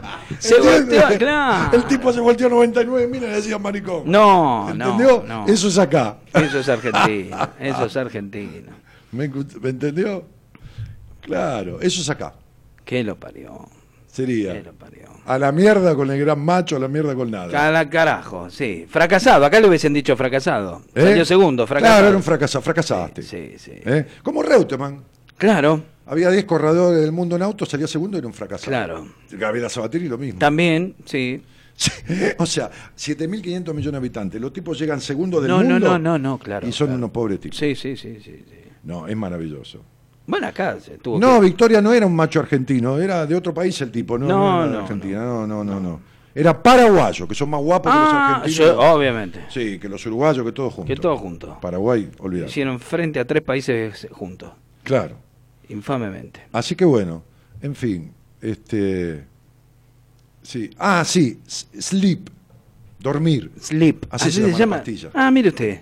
Sí. Y bueno, que esta chica se la beba, ¿no? Que ¿Eh? algún- con algún brebaje se, no, se- no, se toma. se toma la pastilla y listo. Es, es, es, es un inductor del sueño natural. Ah. O sea, no es un subnit ni un dormicún, que son inductores del sueño. Claro. Después está el roñol, que es un hipnótico. ¿Eh? Ah. El, el, el somnit y el, y el, y el dormicún son inductores del sueño. Este, el, el otro es un hipnótico. Directamente Le agarra el nervio hipnótico, se lo manotea así. ¡frap! ¿Cómo que es un hipnótico? ¿Qué, qué es? ¿Lo hizo Claro, Tuzán esa el- pastilla? El roñol, sí. Y usted se duerme ahí, no sabe ni qué pasó en el mundo durante 7, 8 horas. No. Sí. En vez de estos otros que le estoy diciendo, después están los ansiolíticos menores, ¿eh? Que son de las 12, 13 años. este, eh, bueno, este, bueno, eh, y, y después están los naturales, como, Ah. como, como, como este que es un inductor del sueño, que tiene y tilo concentrado, melisa, ¿eh? La, la piba, la que se lo Melisa, hace. no, no, no, melisa es una Melissa hierba. Sue Anderson, la es una hierba natural que como el como el tilo, como todas esas que son este Yo pensé que era la actriz de en, la familia en- en grandes dosis, en grandes concentraciones. Sí. Ahí, por ejemplo, en una manifestación de la CGT. Ahí está Melissa. No, de la CGT no, concentraciones quiere decir en muchos miligramos, mucho miligramaje. Ah, pensé que. Entonces actúa, no es como un té de tilo, usted se lo toma. y- No, no. Eh, Por ejemplo, la pastilla tiene la can- 50, ¡Eh! lo que tienen 50 té de tilo juntos. Eh, la pucha. ¿Entiende? Solo una pastillita así, que usted se la Sí, ahí adentro tiene todo. Sí, sí, sí. ¿Cómo hacen para 50 sa- meterle Y? No sé. ¿Qué lo sé? Sí, Los japoneses lo hacen. Vio que los Lo japoneses hacen todo chiquito. Lo doblan bien. Lo doblan así. Sí, sí, sí. Pero hay gente que trabaja ya casi sin dedos. Sí, hay gente que le, le- Que está doblando el hay tiro. gente que trabaja de, de ordenar la casa. Usted las llama a las chicas Ah. y vienen, le sacan todo para afuera, los placares, los las Mm. platos, los tenedores, la re- todo. O sea, cuídese que haya cosas que usted las guarda porque entiende porque era Sí. feo. Este, y, y le empiezan a ordenar todo. Todo, le etiquetan todo. le- En el Facebook le etiquetan. no, ¿Qué no, le- no, ¿Cómo no, va no, a andar le etiquetan mostrando? en su casa, ponen Ah, etiquetas de todo eh, y le van ordenando la casa. Le cobran todo eso. se- se No me diga, Martín. Entonces la voy a llamar porque... Sí. Sí, como hay gente que le viene, esas también se encargan de hacer la mudanza. Viene, le arman todo en canasto, esto, lo otro, le llevan todo y le colocan todo en la nueva casa, tal cual. Mire Se usted. dedican a eso, son emprendimientos. ¿Y ¿Cómo se llama? ¿Empaquetadora? No, miren, busquen en internet, ¿qué quiere que le Y qué haga, sé yo, no sé cómo se llaman llama. de diferente manera, porque son, no es uno solo que lo hace. ¿Eh? Y no. Claro. Tiene que venir a mi casa, tiene que venir 18 para trabajar. Sí, por eso. No. No, por Sí, Dios. Meli Fontana, dice, Melissa, así soy yo, como la pastilla. Ahí está. Ahí está. Ahí está. Te- estás con fin. Melissa y te queda dormido. ¿Cómo Claro, es esto? No, te duerme. no, Melissa, no. Es aburrida. No puede duerme. ser. Sí, y sí, debe No ser. puede ser. Bueno, este, me voy. Bueno, Martínez. Me voy, este. Sí. Le cuento el del estribo y me voy. Yo tenía uno con un gallo. De- dígamelo. Porque había un, un hombre que tenía una granja. Ah, ya lo conozco, ya lo conté. ¿Lo conoce? Gallotito. El ga- No, ¿por qué el gallotito? ¿Qué más hacía? ¿Qué Porque hacía? tenía un gallo medio boludo que lo trajo para y después trajo a otro que Sí. se volteó y medio Ah, sí, sí, a sí. cuervos, a Sí, sí, sí. Bueno, me voy porque ese es largo. Yo lo grabé ese, con, con guitarra y con todo. Oh, qué lindo. Sí, ¿El sí, del gallo? Con, punteo claro, tipo payada. Uy, la puta. Este, mm, le cuento este cortito. El tipo le dice un día a la mujer, ¿por qué te casaste conmigo? Epa. Y ella le dijo, porque sos muy gracioso. El tipo dijo, yo creí que por el buen sexo que tenía. Ah. Y ella dijo, no ves que sos claro, claro, ahí está. Es que sos. Ella la escuchaba a Martínez. Se le cagó de risa la cara. Ella lo escuchaba a Martínez, esa mina. Dios mío, Dios mío. Dios mío, Martínez. Eh, ese cuento se lo pasé a mis pacientes, ¿no? Que tengo una lista que les mando cosas para pensar y a veces para sonreír, pero pensar a la Hoy vi que subió un cartel muy Entonces, fuerte. Le puse abajo, el problema de los tipos que se creen que tienen buen sexo consiste en que ellos no entienden nada de mujeres y las mujeres le mienten todo el tiempo. Claro, exactamente. Claro, los dos juntos. Las dos, las dos, es, el cóctel. Claro. Es el cóctel explosivo, Claro, sí. claro.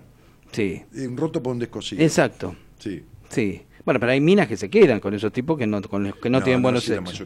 Y le- se quedan Bueno, mintiendo. eh, eh, listo, me voy. se va Martínez. Ya Sí. se va Martínez. Le agradezco este tiempo. ¿no? Mariana Antonelli se ríe del, del cuento. dice.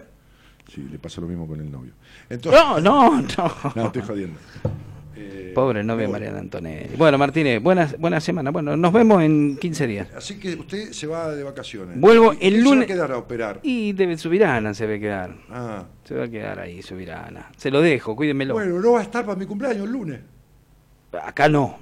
No, por eso. El lunes No este que viene. falta, estoy diciendo. El lunes este que viene. El lunes que viene, el 4 de febrero, claro, yo cumplo. Claro. Bueno, acá no, pero por ahí este le, le mando un mensaje y, y lo- y le- ¿Va, a andar por dónde? ¿Por, por las Islas Caimán? No, sí, por las Islas Maciel voy a estar. Sí, sí, sí.